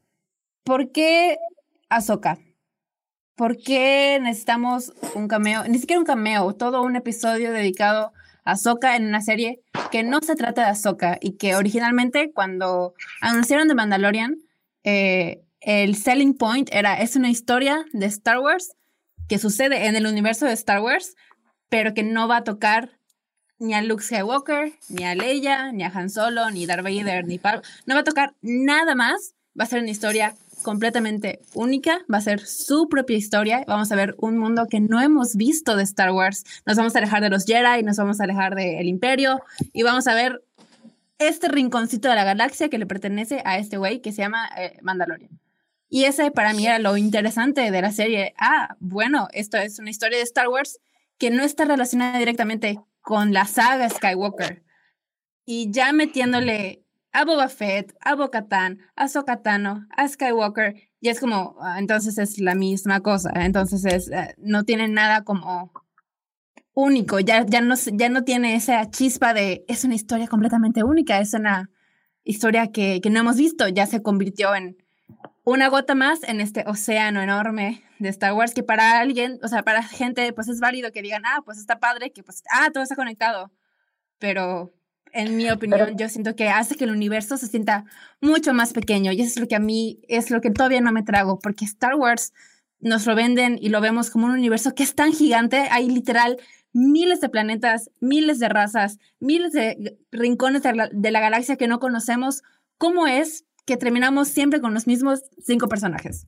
Porque, o sea, ya no se siente genuino, ya no se siente como una historia, que sea realmente una historia, se siente como un, eh, una explotación de marketing de, ah, miren, Mandalorian, pero, ah, miren, tenemos a Ahsoka, y miren, tenemos a Luke Skywalker, ah, y miren, tenemos a Boba Fett.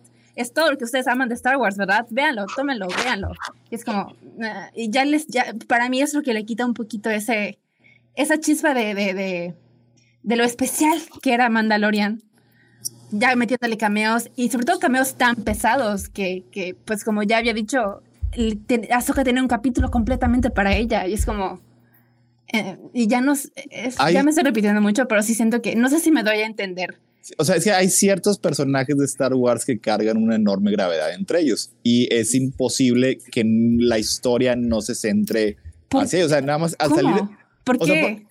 No, o sea, lo que voy es que sí, que es cierto lo que estás diciendo. O sea, cuando si sale Ahsoka es demasiado importante. Hubiera estado a lo mejor tal vez mejor que no se hubieran acercado a esos personajes. O punto que va, que salga Ahsoka, pero la siguiente temporada, no, en esa temporada nos, nos metieron así como chicles en una máquina de chicles a Bo-Katan, a Ahsoka, a Boba Fett, a Mm. Luke Skywalker, como que todos así de repente en una sola, en ocho episodios. Es como, ah, es demasiado shock y ninguno de ellos está desarrollado lo suficiente como para justificar su presencia tan importante en la serie. Me hubiera encantado mucho más ver a, más a Bo-Katan que a Ahsoka. Siento que Ah. Bo-Katan tiene una conexión más con, con Mando que lo que Ahsoka pudo haber tenido.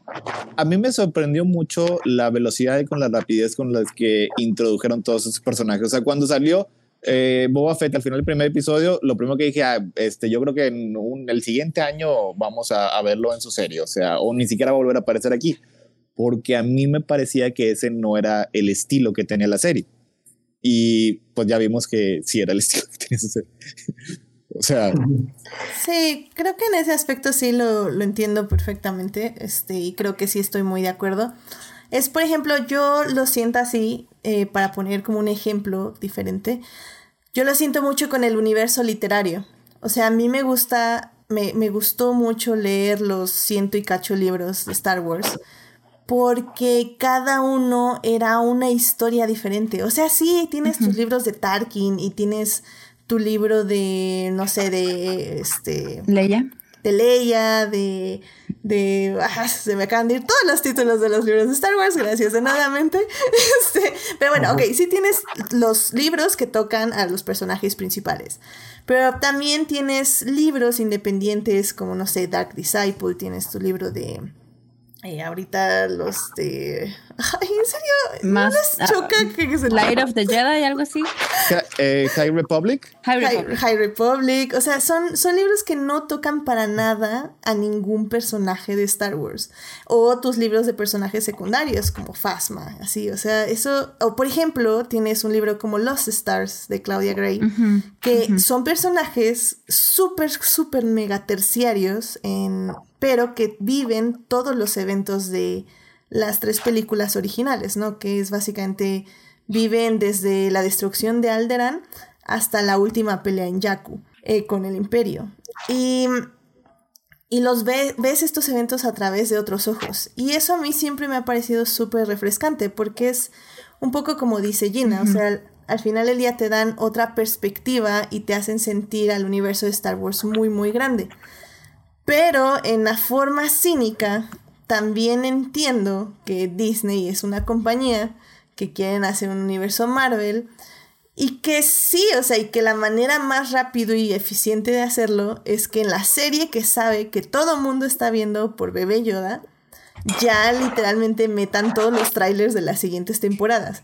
O sea, no me gusta, no estoy de acuerdo. Creo que es una forma de corromper muy feo una serie que estaba aportando muchísimo eh, emocionalmente. Que Pero estaba en- brillando con luz propia. eh, que estaba brillando, eso, que estaba brillando como, con luz propia.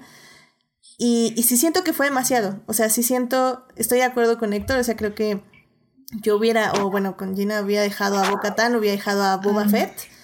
Y ya, vámonos para la siguiente temporada, metes ahora sí a Soka y metes ahora sí, a, a Luke si quieres. O sea, creo que Ten- eso es eso. Gina. No, Tengo uh, una amiga que igual es así súper fan de Star Wars que está viendo Mandalorian con su papá, que no está tan metido en Star Wars y que nada más como para dar esa perspectiva, eh, que en el episodio de, de Ahsoka, del episodio de, The Jedi, él estaba como, ¿qué está pasando? ¿Quién es esta? Eh, ¿Quién es Tron? Ya sabes, como que, y estás alienando un poco a la al público que está viendo Mandalorian porque le interesa la historia de Mandalorian, le interesa la historia de, de Mando y de Baby Yoda y toda esta pequeña, eh, este, este set de personajes. Y luego le estás metiendo cosas de Rebels, le estás metiendo cosas de las eh, películas y es como una, un fan casual. Se va a quedar como, um, ¿qué? ¿qué? ¿Qué estoy viendo? Tengo que ver esa otra cosa ahora para poder seguir viendo Mandalorian. Creo que ese es un poquito como que el fallo de... Estás tratando de meter tanto que terminas alienando a la audiencia. Pues Es- es fácil, ¿no? Porque esa audiencia que no sabe ya ahora se interesa por ver lo demás. Y Exacto, Pero ¿por qué? Pero si solo le interesaba, digamos, Mandalorian porque le gusta ese tipo de historias como eh, western, de acción, ahora, ¿por qué? O sea, no creo que a esa persona le interese ver una serie animada tipo Rebels, ¿ya sabes? Estoy de acuerdo, creo que puede salir de las dos formas, porque yo sí he visto gente que sí se fue a ver The Clone Wars, sobre todo porque pandemia, entonces tenemos tiempo, Este, y sí se fue a ver The Y ya Clone tenemos Wars. Disney Plus. Y ya tenemos Disney. Plus. Exacto. Entonces sí, sí sé de gente que sí se fue a ver The Clone Wars, sí sé de gente que se fue a ver Rebels, eh, pero por ejemplo, no sé, mi hermana y mi mamá me pedían el resumen, o sea, al final del episodio. O sea, era como, a ver, pero ¿por qué estoy yo? Me paré enfrente de la televisión y miren, miren, en un universo muy lejano, en el libro de Ahsoka nos contaron la historia. hace mucho tiempo. Eh, yo creo que siendo así como que eh, sinceros, eh, la mención de Tron es un ejemplo un poquito burdo de lo que es fanservice. O sea, porque si no estás viendo el Mandaloriano, ¿qué tiene que ver? o sea, si no, si no estás viendo el Mandaloriano, si es lo único que conoces, eh, esas tres palabras no te significan nada. No sabes qué es Gran Almirante Tron, ni con qué se come, ni de qué colores. Ya no sabemos que es azul y todo, y, con los rojos y lo que tú quieras. Y, y que habla como Lars Mikkelsen. que habla como Lars Mikkelsen.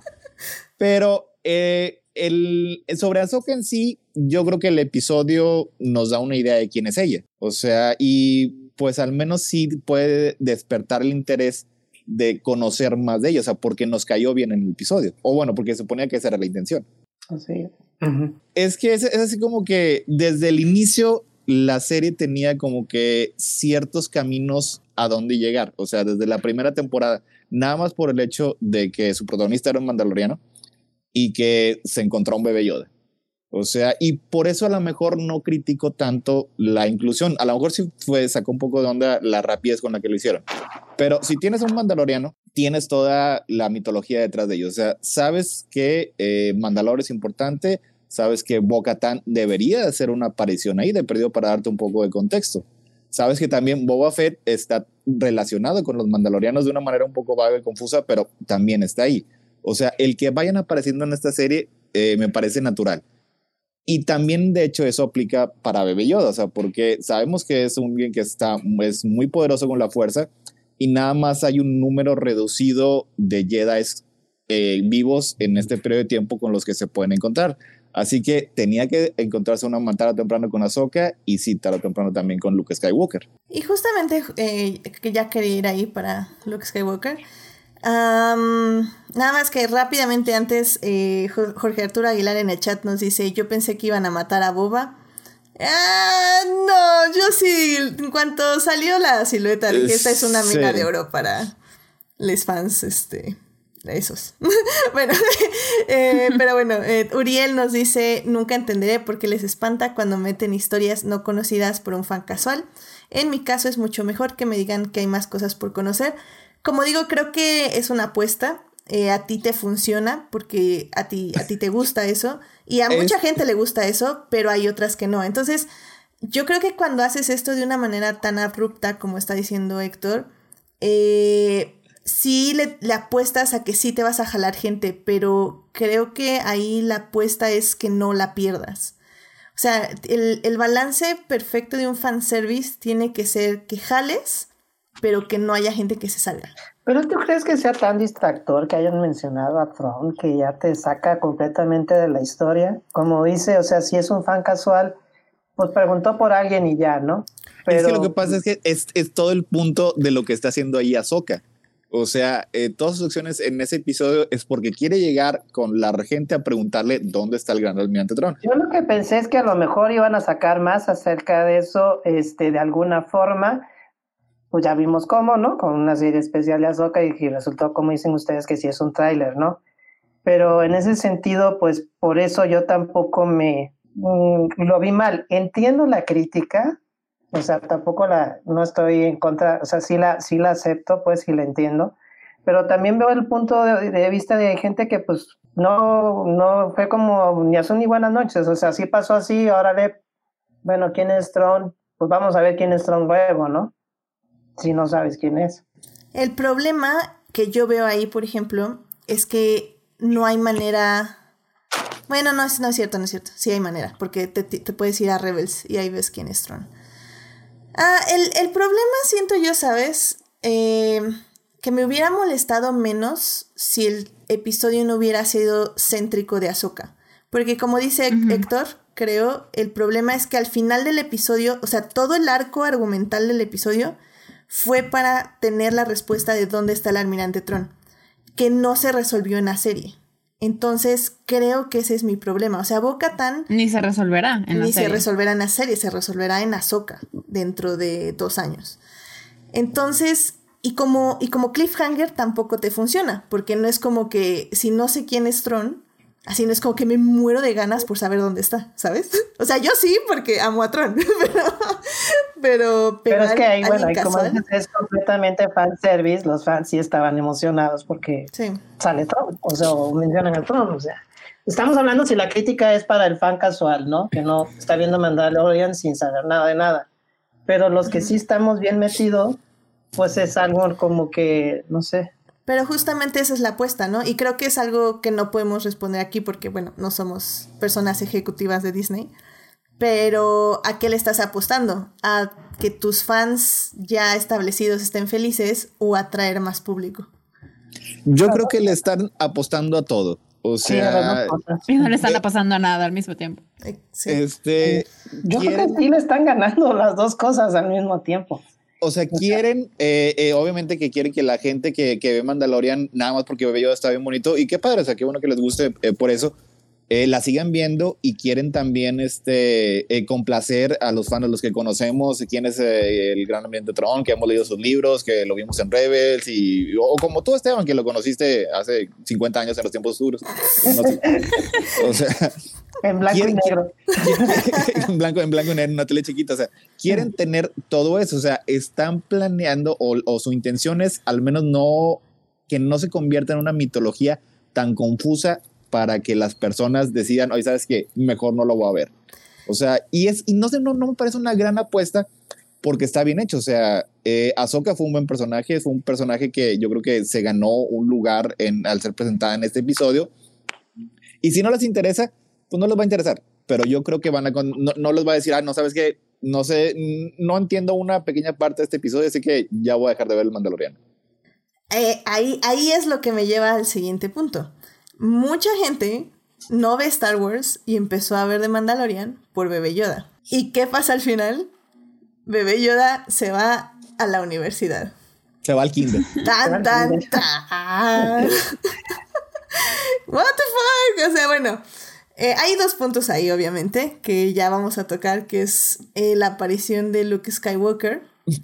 Eh, que igual, de un inicio, a mí no me gustó, para nada. Mm, a mí tampoco. yo sí grité como adolescente en concierto de Billie Eilish. yo sí lo, yo también. Y tan fuerte. sí, yo la verdad lloré tan fuerte que Pablo Hidalgo se hubiera burlado de mí. en Twitter. Eh, al final del día lo entendí. O sea, me costó un par de semanas, pero entendí por qué tenía que ser Luke. Lo que al final del día. ¿Por qué? ahorita, que, nos diga Héctor y Esteban que, que si lo van a decir con mucho amor, yo lo voy a decir con escepticismo. Entonces, mejor que lo digamos con amor. Pero. Pero bueno, creo que mi gran pero, y ya ustedes nos dirán, em, es que no se siente unido a la historia. O sea, eh, estaba escuchando el canal de Star Wars Explain hace ratito y decían, bueno, o sea, pon tú que Dean ni siquiera le pidió el teléfono a, a Luke, pero tal vez a Turitus se lo envió como por Bluetooth y le dijo, mira, cualquier problema nos llamas en este número. No, lo que... Pero siendo sinceros, eso es, estás justificando un, un, hoyo en el guion, o sea. Exactamente. Eh, sí creo que... Y conociendo a los Jedi, dudo que hayan tenido esa, esa amabilidad. y entonces sí creo que hay muchos hoyos. O sea, la aparición de Luke Skywalker para mí es, es más gratuito aún que Ahsoka. O sea, si Ahsoka yo la sentía gratuita, Luke lo siento el triplemente gratuito. Porque no hay un momento que interactúa. Ese es mi primer pero. Y mi segundo pero es que se lleva literalmente a tu money maker para no volverlo a ver. Digo, y bueno, ya podemos decir en la siguiente parte si lo vamos a volver a ver o no, pero, pero en este momento, como termina la serie, es que Bebé Yoda se fue a la universidad por cuatro años y no lo vamos a volver a ver. Pero... Pero díganme, e, este, Esteban, que No, y aparte la... Perdón, Sí, adelante.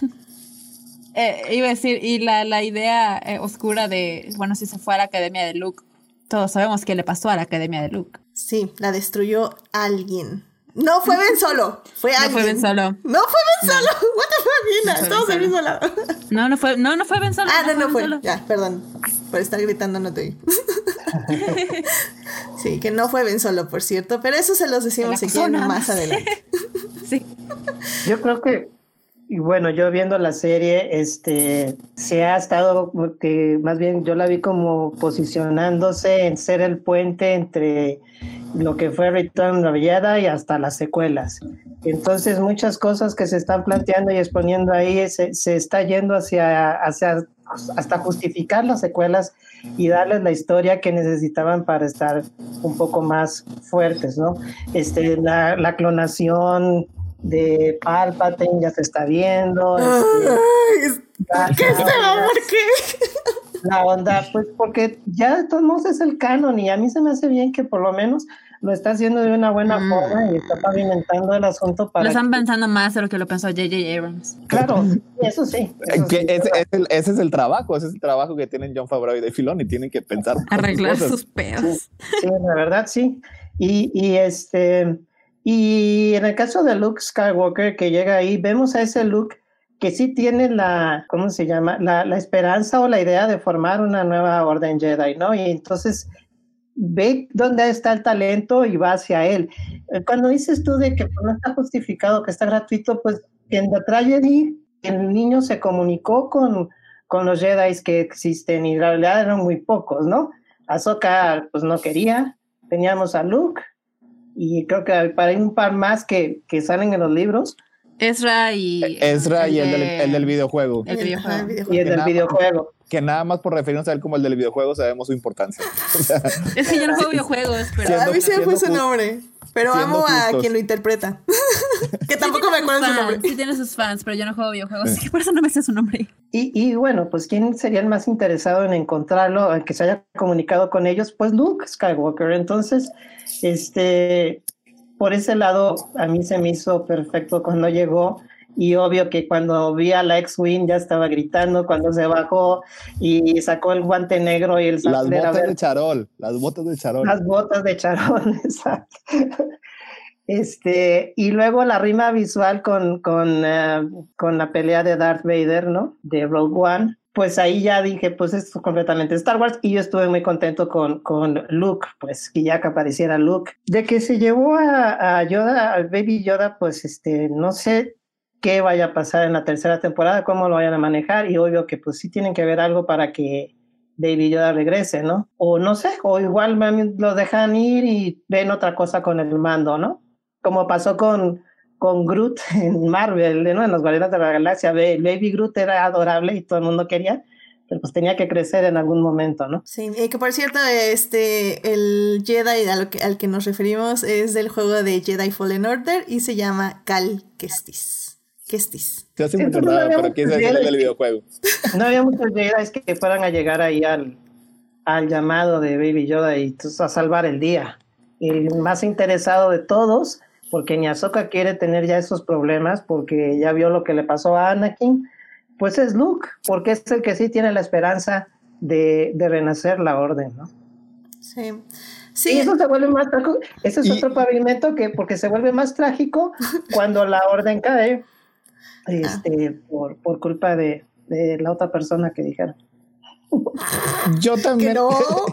que no, que- es que yo también lo veo justificado por las razones que está diciendo Esteban. O sea, a nivel trama, desde el inicio es lo que se nos presentó que iba a hacer. O sea, re- eh, rescata al bebé Yoda, pero su intención no era eh, criarlo él mismo. O sea, él quería llevarlo con su gente. Así que sabemos que esta historia debería tener un final. O sea, y el final tenía que ser entregar al, al bebé Yoda.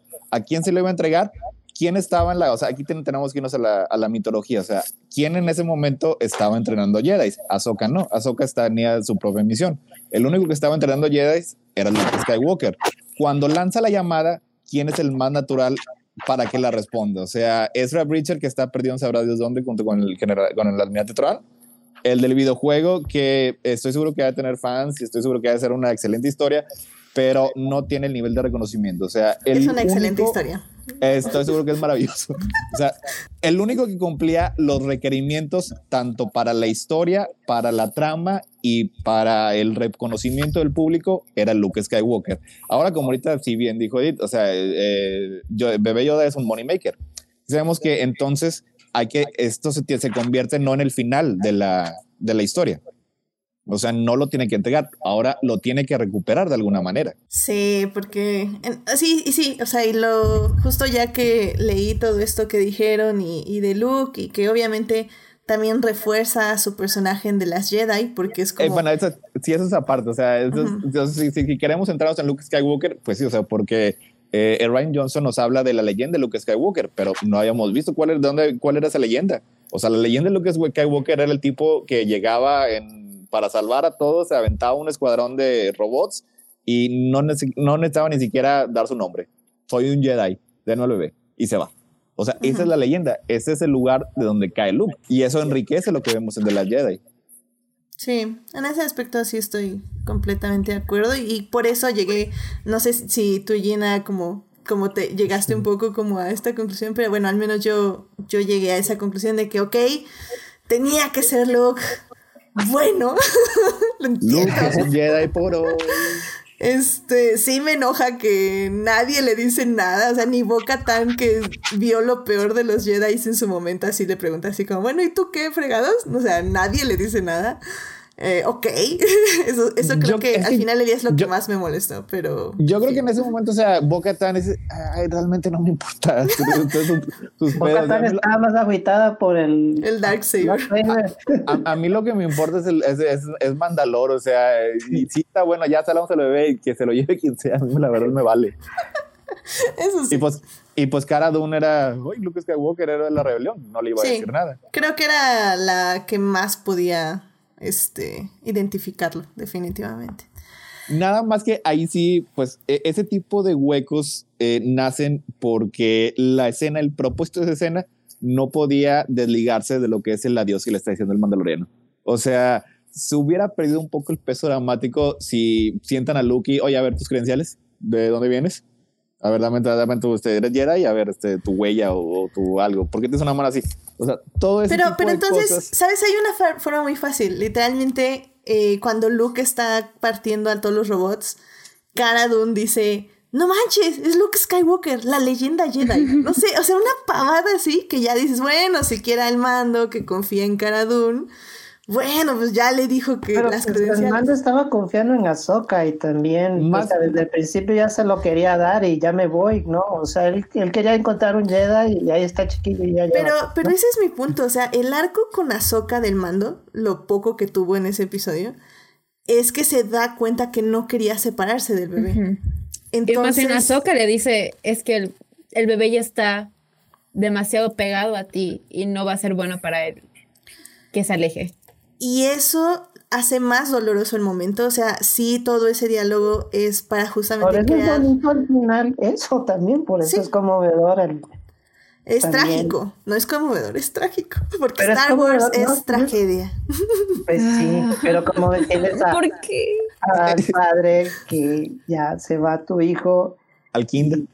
al kinder. o pues el padre que se casa a la novia y ya se va con otro. Este ese es el mismo sentimiento, ¿no? O sea, como yo que soy padre, pues sí, cuando llegan y crecen tus hijos o se tienen que ir por alguna forma o de algún sentido, sí sientes esa, esa cosita que te mueve, pero dices, esto es lo mejor para ellos y tienen que seguir con sus vidas, ¿no? Es que lo que pasa aquí como que el punto es que se está viendo de que es un Jedi, los Jedi tienen ciertas reglas, al dejarlo ir significa que la verdad ya no lo va a volver a ver nunca. Sí. Como que esa es así la parte. Eh, sí, yo creo que por motivos eh, monetarios, por motivos de la historia, tiene que regresar al, a, ser criado por mando y ser, se va a convertir en un pequeño mandaloriano bebé Yoda. Pero en ese momento es bastante triste, o sea, porque básicamente se sobreentiende que se están diciendo adiós para siempre. Sí. Sí, sí, sí. Pero bueno, pues al final de cuentas es un final de temporada que te dijo, pues te hace hacer pensar en qué va a pasar, ¿no? Los finales de temporada pues son muy así, son muy así de este estilo, ¿no? No estamos viendo el final de la serie, pues. Vamos a ver qué pasa. Sí, sí, sí. Em, y bueno, sí, eh, yo sé, querido público, que Star Wars tiene la licencia de durar tres horas el episodio. Pero. no, y, siempre no. no, ya hay que pasarnos a la tercera parte. Eh, pero bueno, antes, este, justamente como la a la tercera parte para ya explorar eh, lo que pensamos que sigue, que son todos estos spin-offs, que no nos debe llevar tanto tiempo, en teoría. Pero antes, eh, me gustaría, no sé, saber eh, si quieren mencionar algo más que no hayamos mencionado de la serie o, o como su conclusión de esta temporada. ¿Quién guste dar un paso Esteban. enfrente? Esteban. Yo creo que no, yo creo que ya dije más o menos lo que, Que saquen a Gina ¿Qué? Carano. que saquen a Gina Carano porque es una terrible persona. Pero bueno, este, eh, no, bueno, en eso no me voy a meter. A ver, este podcast apoya que saquen a Gina Carano de Star Wars, Sí. evidentemente. Está bien, está bien, aunque él, este, digo, el personaje estuvo cool, pero pues eh, lo puede hacer cualquier otra persona también. Vamos, vamos a decir que no está tan unido uh, al, al personaje y puede ser recasteado. Sí, claro. Ni recasteado, o sea, literalmente puede ser otro personaje, o sea, es como... ¿Saben de quién no, ¿saben de quién no hablamos? De Moff Gideon, que fue muy buen villano. Ah, sí, Gianca- cierto. Gianca- Giancarlo Carl- Esposito Pero buen villano, como diario. dis- disfrutando como loco este, la, la sobreactuación y de- después de Sí. haber pasado, pasado 10, eh, más de 10 años, ¿no? Interpretando a un, a un villano que era, era temible y imponente, pero más que todo por su sutileza, o sea, por su, por su silencio. O sea, el, el, el silencio yo creo que de... Ay, se me fue como ese, el nombre. ¿Cómo se llama? Ah, En- de, en- de en Better Better- Call Saul. Bueno, de Sí. Breaking Bad. Es de Breaking Bad. Ah, se me fue. Gustavo Fring. Gustavo Gus Fring. Fring, O sí. sea, el, el, el silencio de Gus Fring, yo creo que es de la parte más atemorizante de todos los de todas esas dos series. O sea, cuando se queda callado es, aterro- es terrorífico. Y aquí es lo contrario. Aquí le gustaba, le gustaba este, sus, sus discursos, sus discursos de malo malote de Malolandia, este, y todo eso lo hacía funcionar muy bien. De hecho, yo creo que mi, una de, mi queja más grande temporada es que me hubiera gustado que hubiera durado un poquito más.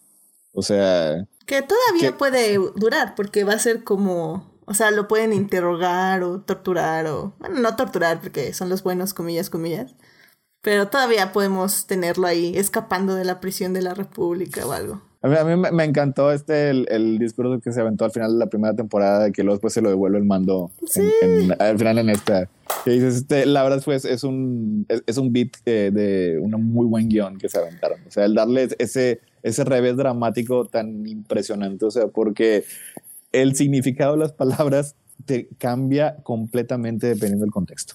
O sea, Ujú. Y tiene, tiene un increíble peso dramático cuando el mando le dice, este, él significa más para mí de lo que tú podrías imaginarte.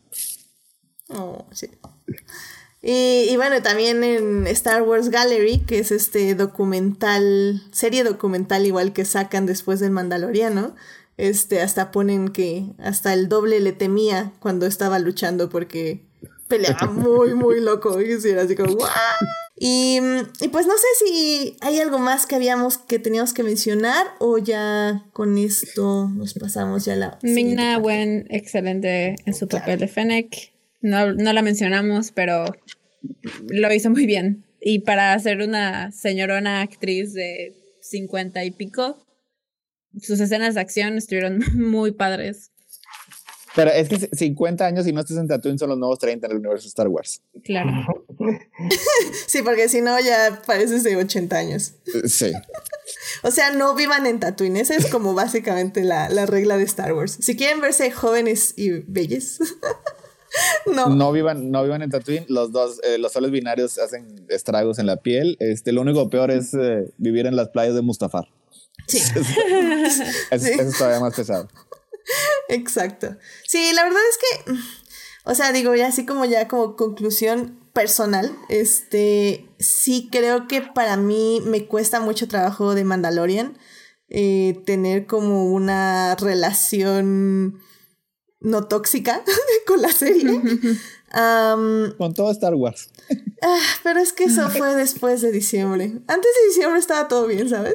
Sí, el- antes de diciembre de 2019 todo era color rosa. todo cambió. Y ahora aquí estamos. Exactamente. Entonces, pero sí veo todo lo positivo que ustedes le ven y por eso también quería, o sea, quería que viniera Gina porque, porque para que vieran que yo no era la única persona que pensaba así de Mandalorian. Pero también quería que ustedes vinieran porque, porque también entiendo ese lado. Me cuesta mucho y, y emocionalmente no me relaciono. pero también siento, o sea, me alegra mucho que haya gente que le guste Mandalorian y que grite y que se emocione y que, y que la disfrute porque, porque sí, de eso se trata Star Wars y, tal vez me voy a tardar mucho y probablemente no voy a encontrar lo que busco con los medios televisivos, pero, pero pues tal vez lo encuentre en otro lado y creo que eso es lo bonito de Star Wars, que tiene muchos medios, pero ya veremos. A, mí, a, mí, me gustaría que también encontraran en el Mandaloriano la, la paz este, y el cariño que encontramos Esteban y yo. Porque hay alguna vez, la verdad, sí creo que compartimos este gusto que tenemos con personas no muy agradables. O sea, eh, sí. Pero bueno, pues yo creo que vámonos ya a la tercera parte, ya para ir casi cerrando esto. Y este. Y pues ya porque sí, se alarga esto con problemas técnicos. Entonces vamos, vamos a la tercera parte ya para hablar justamente de lo que esperamos de Star Wars. Y estoy haciendo tiempo porque evidentemente no abrí las cortinillas. Aquí están, aquí. Muy bien. Entonces vamos a la tercera parte.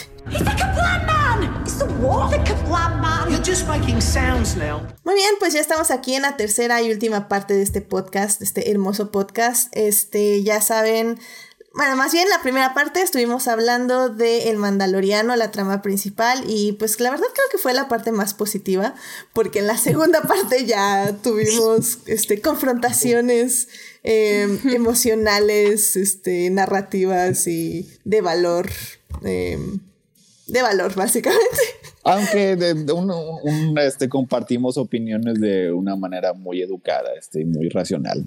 Sí, sí, sí. Sí las, sentimos las opiniones, pero, pero tratamos de entender a la otra parte, aunque nos cueste mucho.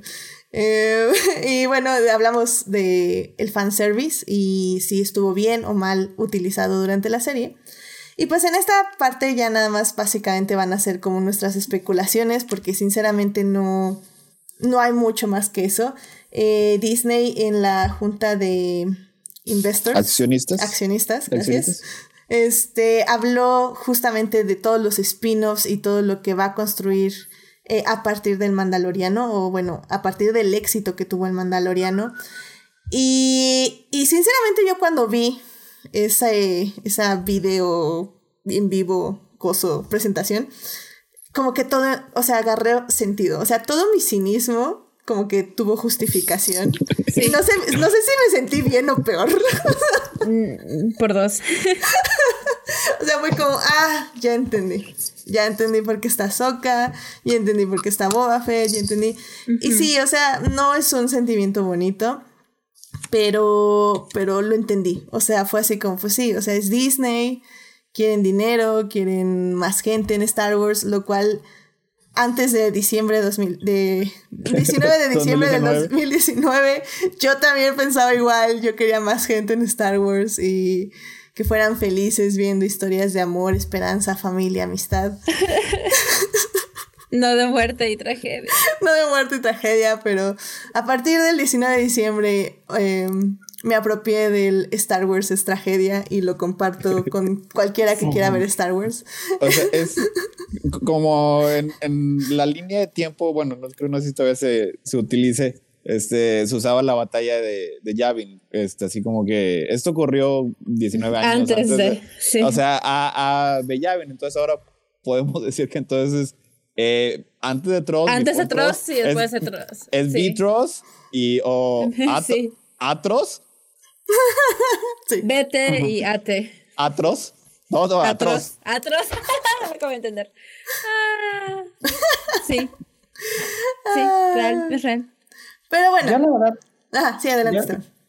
Yo, no tengo ningún problema con que saquen mil este, spin-offs de Star Wars. O sea, te lo voy a decir de esta forma, yo lo veo así.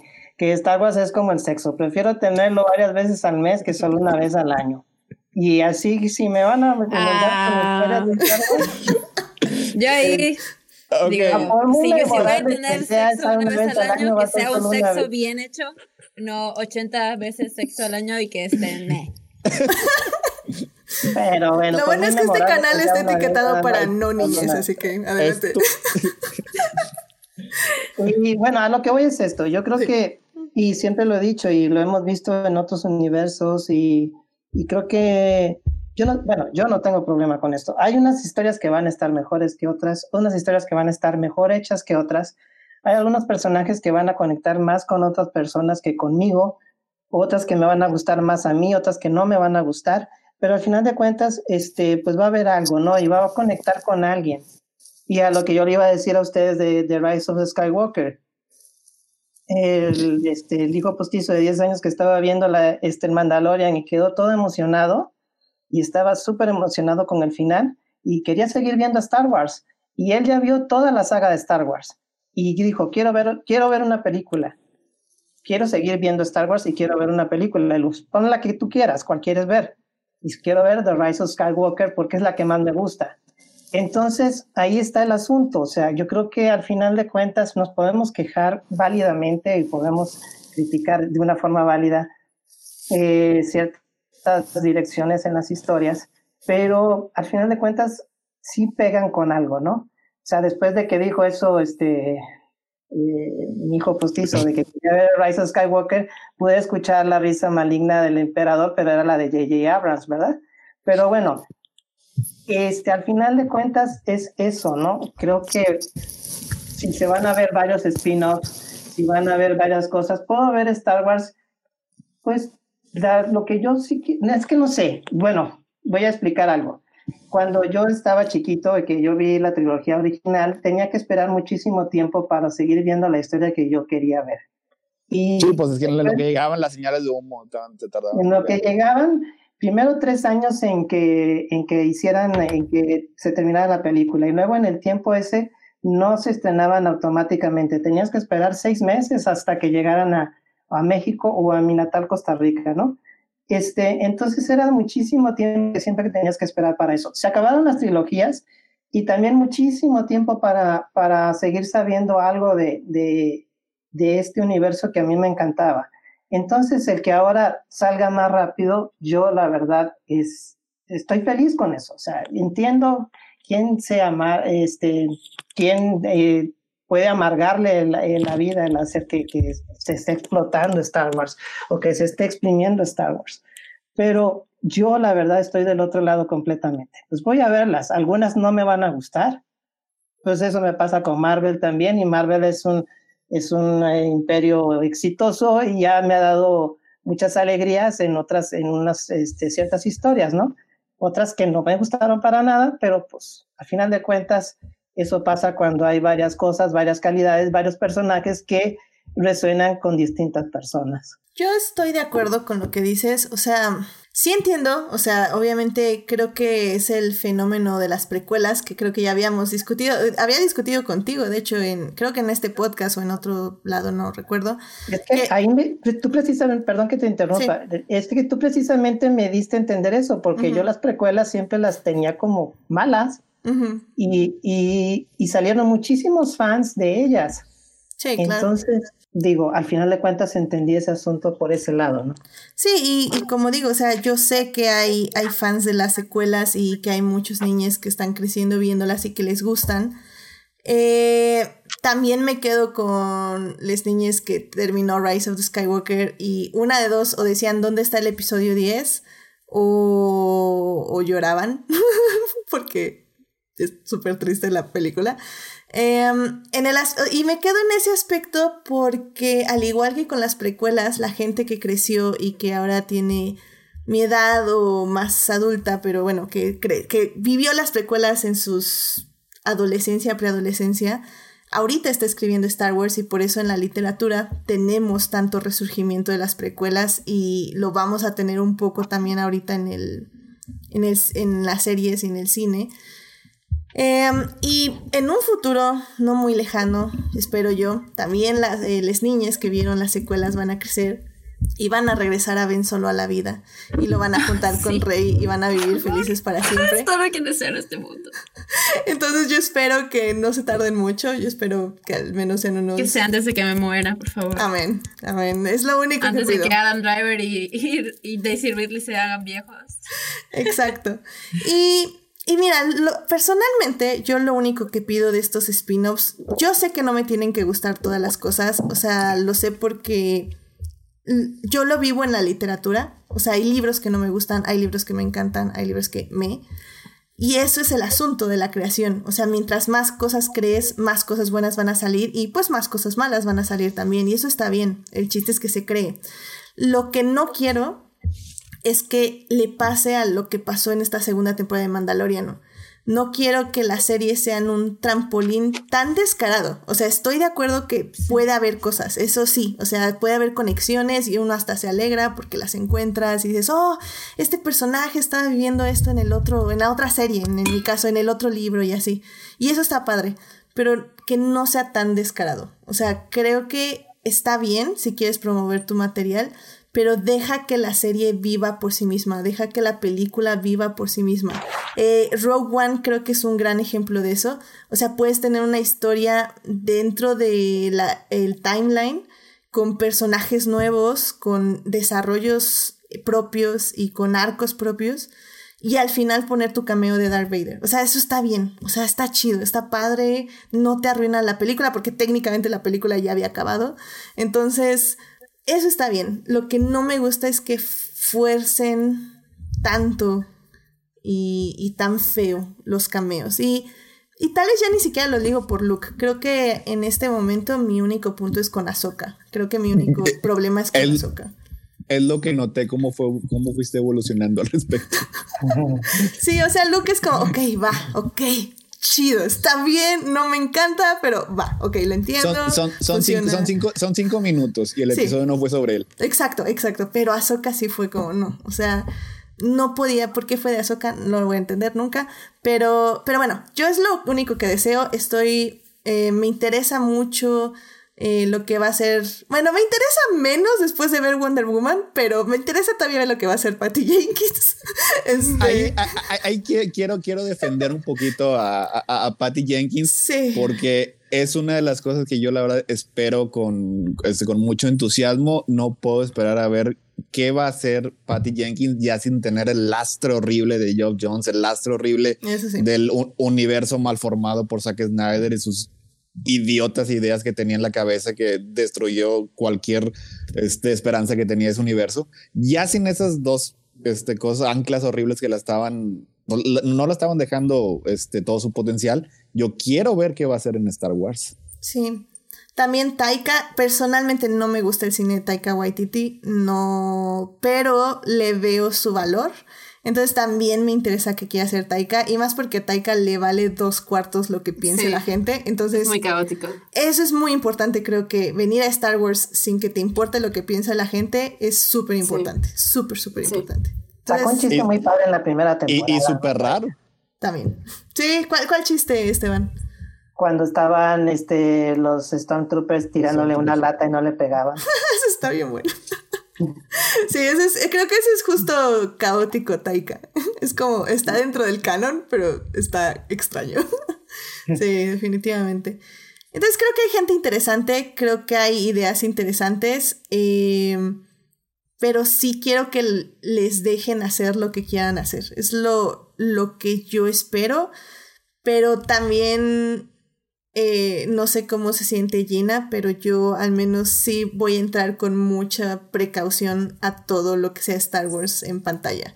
En literatura espero ya poder aventarme así como, como si no hubiera mañana, pero en, cine y en televisión ah, voy a ir como nada más así. Con el corazón roto y ya desconfiado. Sí, tocando así la piscina con el dedito para comprobar cómo está el agua. Yo como gorda en tobogán. Este, pues tú, Gina, ¿cómo, lo ves? Todo lo que ah. viene de Star Wars. Pues sí, yo estuve viendo la transmisión esa de la Junta de Inversionistas en vivo. Eh, no puedo decir que alguno de, alguno de los títulos como que me emocionó tanto, como que eh, ya sabíamos que venía Kenobi, que bueno, esa es la serie como que en la que tengo algo de esperanza porque es Ewan McGregor y grité cuando anunciaron que iba a regresar Hayden Christensen. Dije, sí, por favor, gracias, es lo que deseaba. Pero ninguno de los proyectos que anunciaron siento que me tocó algo de emoción y como que tengo que aceptar me siento en terapia. Necesito que aceptar que lo que yo amo de Star Wars y el Star Wars que yo amo no es al que le está apostando Disney y Lucasfilms en este momento. Se están yendo por otra ruta, otra ruta eh, y bueno, no soy yo la demográfica a la que le están apostando, así que pues ni está bien ni está mal, nada más tengo que aceptar eso y, y pues ver qué van a hacer ahora y ver si algo de lo que hacen vuelve a, a recapturar ese cariño que le tenía a, a la franquicia. Eh, aparte de Kenobi, pues estoy emocionada por, por Andor, porque quiero ver a Diego Luna, porque estoy muy feliz por Diego Luna de que le hayan dado su serie. Sí. Y definitivamente concuerdo en que me interesa lo de lo que vaya a hacer Taika Waititi, porque hasta puso en un post de Instagram no puedo esperar a arruinar Star Wars. Y yo, gracias Taika, eso, esa es la energía que necesitamos en este momento, como que venir a voltear Star Wars y darle una vuelta que no nos esperamos, de la misma manera que, que prácticamente, hizo Ryan Johnson con The Last Jedi, de darle una vuelta de 180 grados y decir, vean todo lo que Star Wars puede ser más allá de Luke Skywalker, más allá de Ahsoka Tano, más allá de Obi-Wan Kenobi, más allá de toda esa historia que ya conocemos, que ya no sabemos de pie a pa, hay muchas cosas más que contar, hay muchas cosas muchos personajes más a los que enamorarnos, muchos más universos que explorar, que no tienen por qué estar ligados a lo que llevamos conociendo hace más de 40 años. Así que espero que lo que sea que sea el proyecto de Taika sea algo así y no sé, seamos libres de los Skywalker por una vez en 40 años. Y y ya, pues, eh, igual que tú, como que, siento que los libros de High Republic han estado teniendo buena recepción del el lado de, de, los fans de Star Wars al que, yo, al que yo estoy.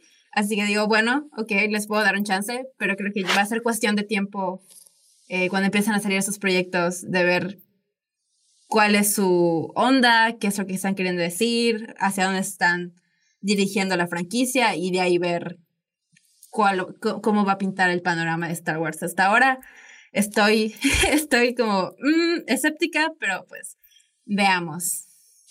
Ay, sí. Que, que, que, que me, me, sorprende lo mucho que se parece hablar de Star Wars a hablar en terapia. Es como. ¿Verdad? Sí. Pero tengo que aceptar lo que no es. Sí. Tengo que dejar ir lo que no es para mí. Exactamente.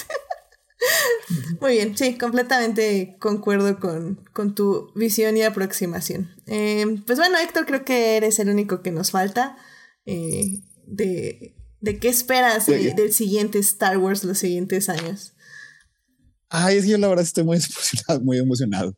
O sea, eh, sí, eh, prácticamente todo lo que anunciaron. A lo mejor sí es desde un punto de vista un poco egoísta, pero, o sea, yo generalmente en, este tipo de, franquicias, eh, lo que más me llega a importar son los, creadores. O sea, hasta ahorita yo creo que John Favreau tiene, este, ha manejado muy bien lo que es Star Wars. Es lo, que, lo que yo veo como el corazón de Star Wars, que ya lo he dicho aquí en, en Crónicas, que es robar. O sea, robarse de otras películas, robarse de seriales, robarse de western, robarse de películas de samurai. O sea, eso es lo que hizo, eso George Lucas. Lo toman y hacen, esperamos que, que hagan algo nuevo interesante con ellos. Eh, Dave Filoni, como salvaguarda de la mitología de Star Wars, eh, se me hace que también ha hecho un muy buen trabajo.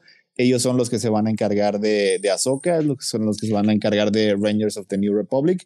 Así que nada más por eso, pues sí, sí, la verdad me, me interesa mucho ver esas series. Me interesa mucho, y lo que dije ahorita, ver qué va a hacer este Pat Jenkins sin, las, este, sin los lastres que tenía en, en las películas de DC. Kenobi, yo también me emocionó, me emocioné mucho cuando dijeron que iba a salir Hayden Christensen, o sea, cómo cambian las cosas de una década a otra. Eh, yo nunca fui tan, no que lo he criticado tanto, se me hizo que hizo un, un, papel aceptable dentro de las direcciones que le daba George Lucas y me da mucho gusto que regrese junto con Iwan McGregor. Lando, que ni siquiera han dicho quién va a ser, espero que sea Donald Glover y espero que Billy D. Williams tenga ahí un cameo también estoy muy emocionado. Andor, me cae muy bien Diego Luna, me gustó, me gusta también ese periodo, así que en general, este, sí, sí estoy muy, he estado muy contento con Star Wars, estos, la verdad desde que lo compró Disney, ha tenido tropiezos, sí, bastante fuertes, por decirlo de una manera, sí hay algunas cosas un poco atroces, atroces, Sí, definitivamente, o sea, que, que no, no estoy, no, no tengo la, la, inclinación y las ganas de defender porque no puedo y porque no, no me parecen buenas. No hay tiempo para esto. Pero en general, o sea, eh, los cómics me han gustado mucho. Marvel lleva ya sacando eh, series de Star Wars desde hace 5 o 6 años. Me han gustado mucho. Los libros me han gustado. Eh, me gustó The Force Awakens, me gustó mucho The Last Jedi, me gustó mucho ahorita The Mandalorian. O sea, y, y, creo que sí, hasta ahora sí me ha dado este, distintas visiones de lo que es Star Wars y, y pues creo que el, el, plan es hacerlo. Además de que sí también es un tipo de narrativa que a mí me gusta mucho, o sea, este es, lo que hizo Marvel en el cine y es lo que va a hacer también con su televisión. Eso, el de crear, crear un universo en el que todo tenga sentido, o sea, en el que todo, todo cuadre, todo sea parte de una misma continuidad mitología que es lo que dijimos al principio, Star Wars no lo tenía, Star Wars era las películas y ya, y, y los libros, todos los personajes de los libros, si le, así le, le gustaba un poco, le, le, le, guiñaba, le, le, guiñaba un ojito a George Lucas, pues a lo mejor medio le, le ponía este, lo ponían un, una, una, mención o un, un, easter egg en algunas películas.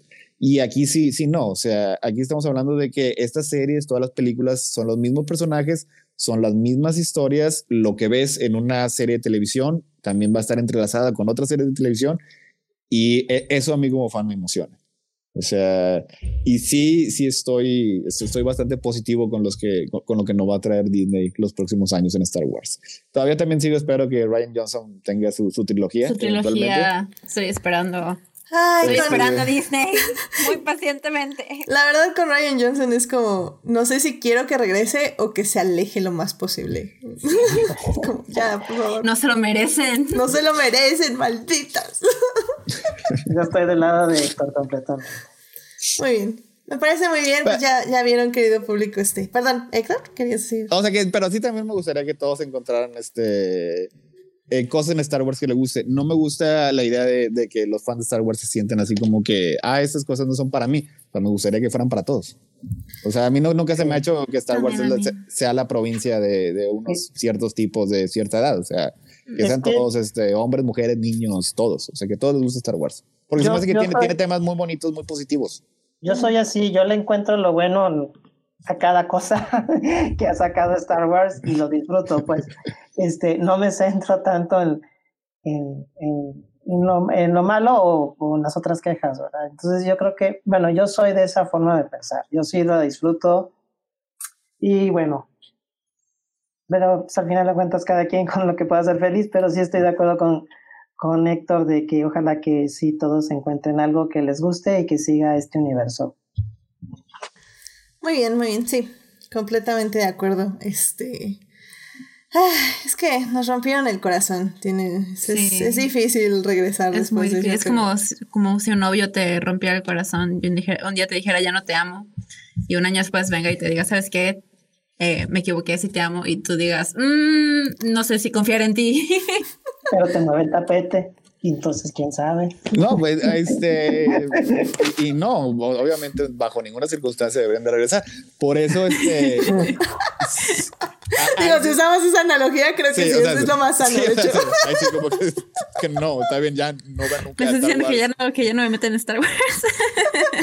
Digo, utilizando esa analogía, pero, pero me, lo, me, gustaría pensar que. Ah, que algún o sea, día lo que yo sí diría es de que eh, si alguna vez vuelvo a hacer algo de Star Wars, no, no lo vean. Eso sí, no. O sea, ahí no. Ahí, ahí pin su rayo. El problema es que eh, con esa analogía solo regresaría con él si de verdad me demostrara que ya cambió. Pero pues aunque viendo no, el aunque viendo no, la, no, como, el, que, panel como de quieran, que van a hacer, como no quiera, no. Hay líneas que, que, se cruzan y eso no se pueden descruzar. Ya, esta analogía se nos salió de las manos. Sí, bueno, no, no. sí, creo que, creo que es eso, es este ir con calma, ir con cuidado y salvar lo que aman de Star Wars. Sí. Que eso es lo más importante. Al final del día. Salvemos a Ben Solo. Ben Solo vive.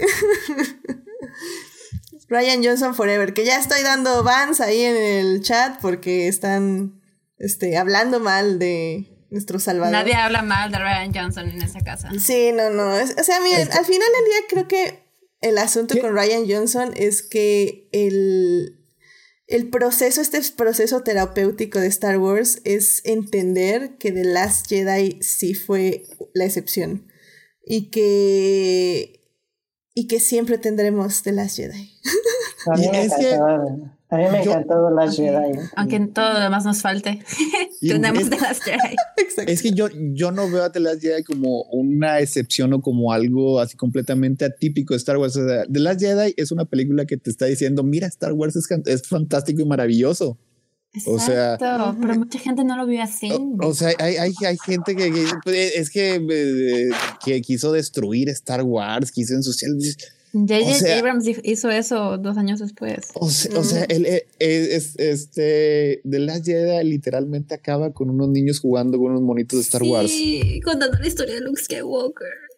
El, que Luke Skywalker es el héroe más grande de la galaxia. O sea, Está bien bonito. y, y, y dic- y dicen que, que, que lo destruyó, que no entendió el personaje. O sea, esa parte es la que Bye. yo no he, no he entendido yo, este, como... Sí, yo tampoco. ¿qué- o sea, ¿qué película vio este vato? ¿Quién Exacto. Ay, pues muy bien, miren, este, justamente Juan Pablo nos estaba diciendo, denme una serie de un robot extra que tuvo dos segundos en pantalla, sí, 100% de acuerdo.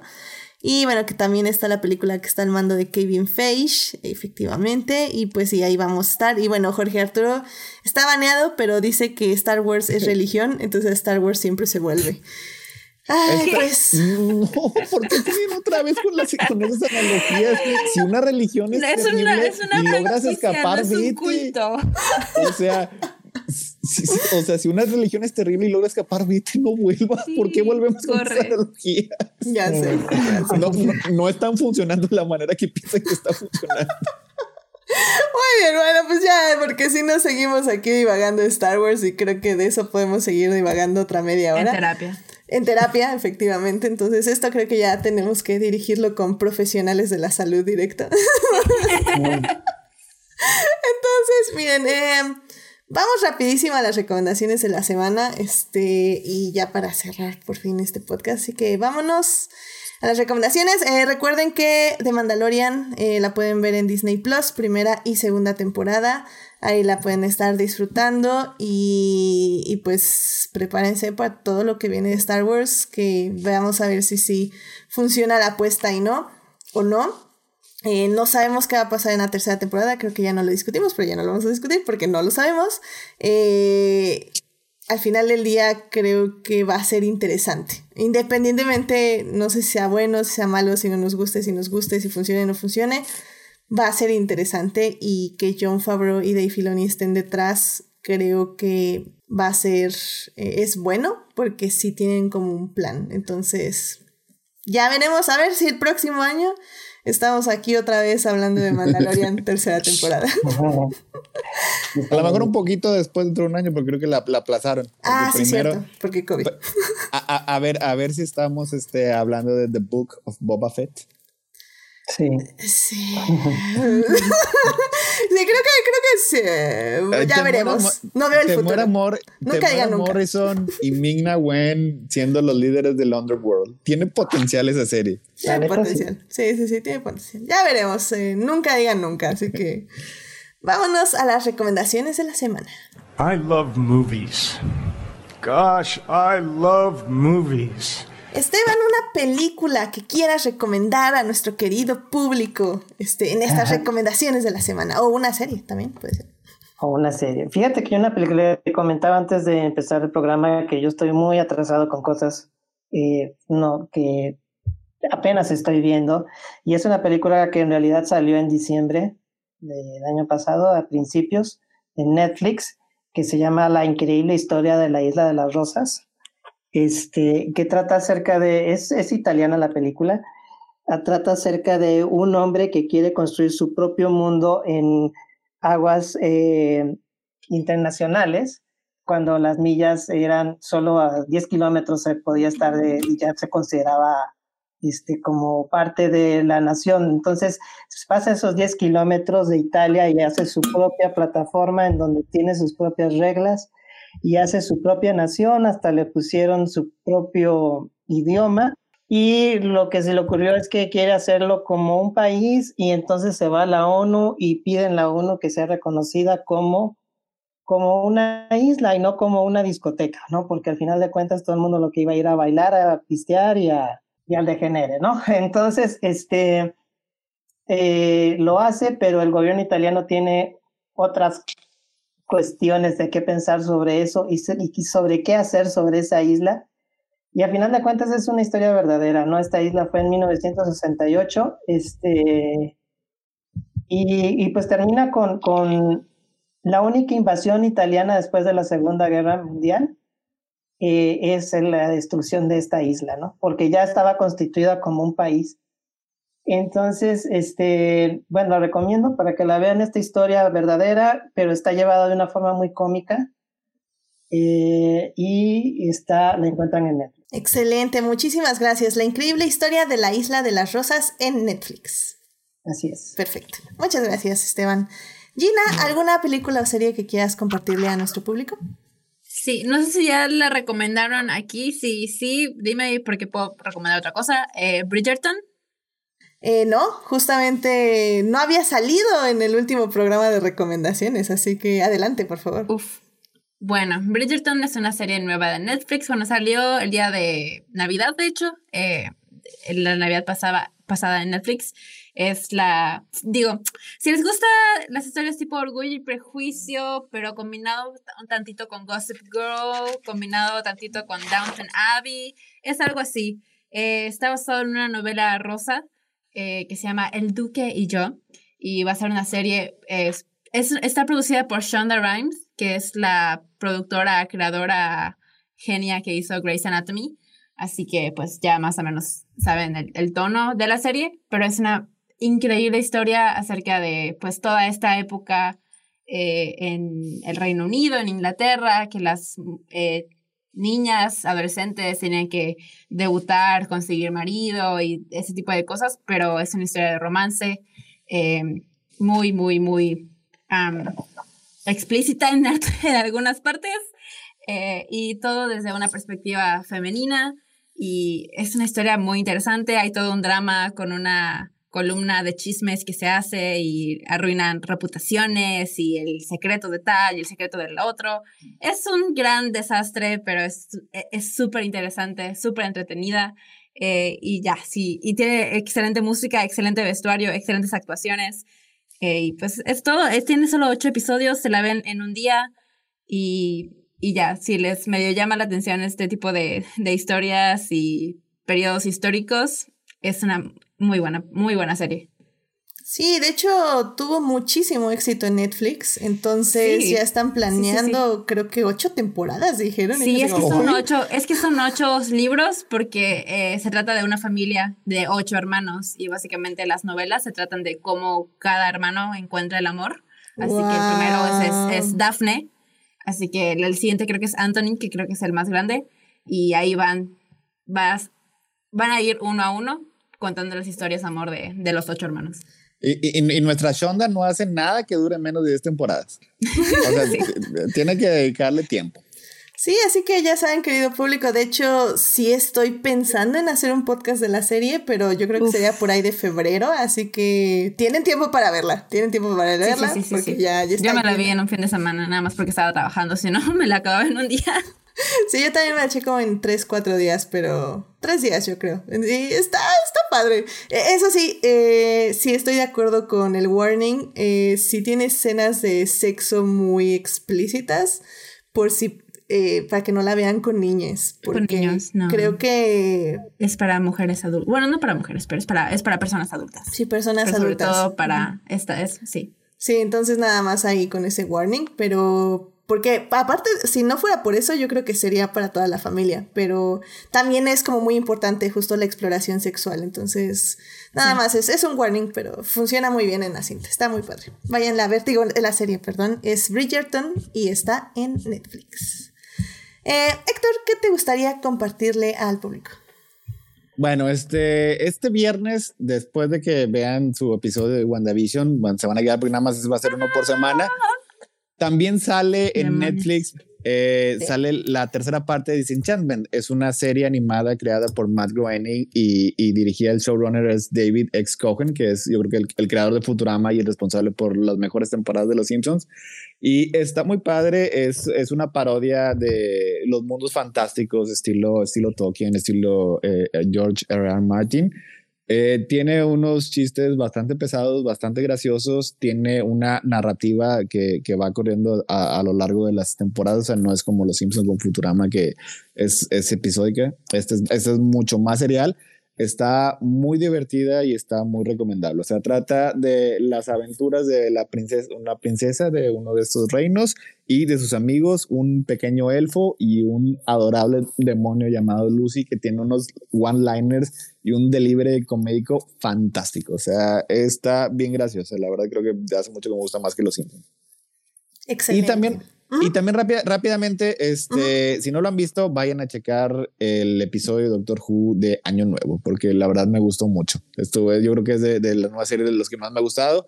Regresa el capitán Jack Harness eh, para tener aventuras y salen los Daleks. Es una nueva variante de Daleks y está muy padre. O sea, también se despiden un par de compañeros. Es que, que bueno, porque nunca Spoilers. me cayeron bien. Spoilers, perdón. Está bien, es, es pa- pa- pa- para que vayan a ver. Y se queda, se queda Jazz, que era por mucho la mejor de los compañeros nuevos. Y es la que, es la que te- tenía eh, por mucho la mejor dinámica con, con la doctora. Y pues sí, digo, está, es- está bastante bien hecho. Se... Sentimientos encontrados, ¿eh? Este, pero no lo vamos a discutir. Vayan a mi Twitter, ahí lo puse todo.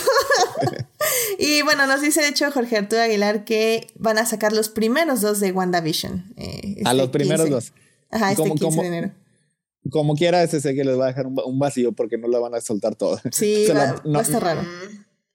Pero creo que es lo que le ha a funcionado a seguirlos- Disney, que, ca- que van a sean seguir- semana. Van a seguir los sábados de mis desayunos con la familia. Sí. Sí, eso sí, eso sí. Y este sí no me importa si me lo spoilean, así que yo también puedo aguantar. Muy bien, entonces, bueno, Héctor nos recomendó Disenchantment, que está en Netflix. Netflix. Excelente, muy bien. Muchas Y gracias. Doctor Who, que está en la BBC, obviamente, de ahí donde la, donde la van a ver, BBC. BBC Medios Alternativos. Claro. Y bueno, pues realmente ahora sí fueron puras recomendaciones de Netflix porque yo les voy a hablar de Star Trek Discovery que llegó a su final de cuarta temporada. Eh, de hecho fue un cierre tan cierre que hasta nos asustamos porque pensamos que era season finale finale del final. Pero no, ya están grabando la quinta temporada, lo cual nos hizo muy felices.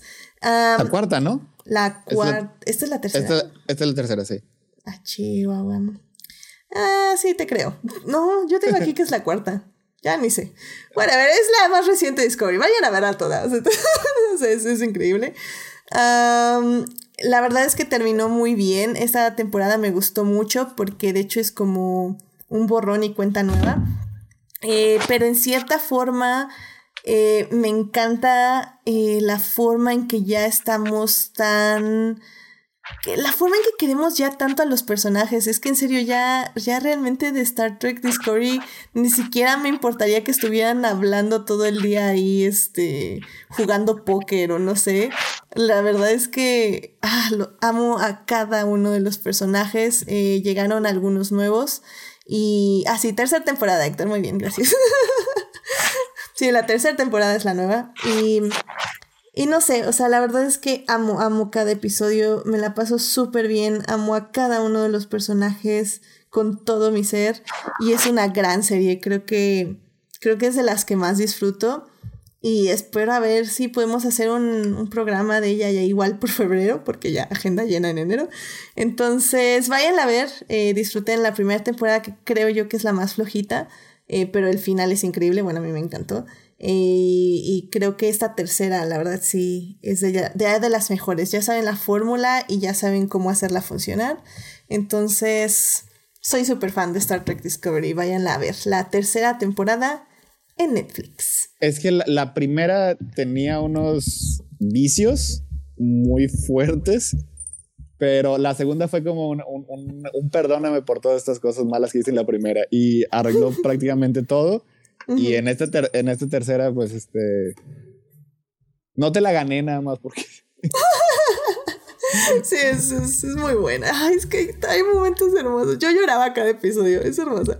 Bueno, se las vendo. Um, y bueno, nada más, eh, Jorge Arturo Aguilar en el chat nos está diciendo que le, él nos recomienda el anime Your Lie in April. Eh, dice que nos va a hacer llorar todo el día. I mean, tenemos que estar llorando en pandemia, Jorge Arturo. Pero está bien. Eh, esa es su recomendación. Así que yo creo que es en medios alternativos, probablemente. Eh, pero bueno, ya lo checamos eh, más tarde. Así que muchísimas gracias, Jorge Arturo, por tu recomendación también.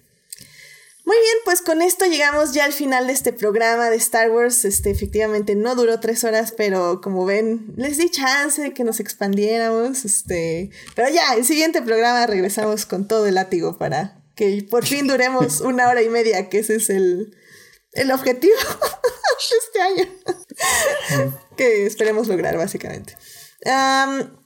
Bueno, pues muchísimas gracias por venir, Esteban, al programa. Este, ¿Dónde te puede encontrar nuestro público? Eh, me pueden encontrar en Distorsión, el podcast, donde hablo de acerca de historias eh, terribles de la música, este, del rock. Em, bueno, ya, ya está por salir, voy a empezar a hacer la, segunda temporada, ahorita hay una temporada nada más, pero ahí me pueden encontrar. Y quisiera aprovechar, pues, más bien decir de mi libro, Historias desde el espejo, volumen 2, que lo pueden encontrar en Amazon, y son historias, eh, relatos fantásticos, sci-fi, fantasía y sci-fi, este tipo Dimensión Desconocida, y eso es un género que me gusta escribir, entonces esas eh, quisiera hacer esos anuncios, me encuentran en Distorsión y si buscan en mi libro este, Historias desde el espejo, volumen 2 en Amazon. Ah, excelente. Historias desde el espejo. Así es. Excelente. Muy bien, felicidades. Gracias. Sí que ya saben, son cuentitos cortos, entonces para que la gente que no le, no le gusta leer demasiado se, se encuentre la chispa en, de la lectura y quiera seguir haciendo más y quiera seguir investigando más y, sí. este, ese es el objetivo. Qué padre, muy bien, excelente. Pues ya saben, ahí encuentran a Esteban y pues muchas felicidades y qué emoción, qué emoción qué padre, no sé, wow, qué padre. no, es que, es que, ay, este, estos este, invitados escritores es como, wow, ya, ay, qué, qué calidad de invitados, digo yo. muy bien, muy bien. Pues Gina, muchísimas gracias por venir de nuevo al podcast. ¿Dónde te puede encontrar nuestro público? Gracias por invitarme de nuevo, Edith. Eh, pueden encontrarme en Twitter como Gina Güemes, es Gina con dos Is y Güemes con S al final. Y también pueden encontrarme en el podcast Kine Podcast que tengo en conjunto con mi grupo de cine llamado Kinecarus.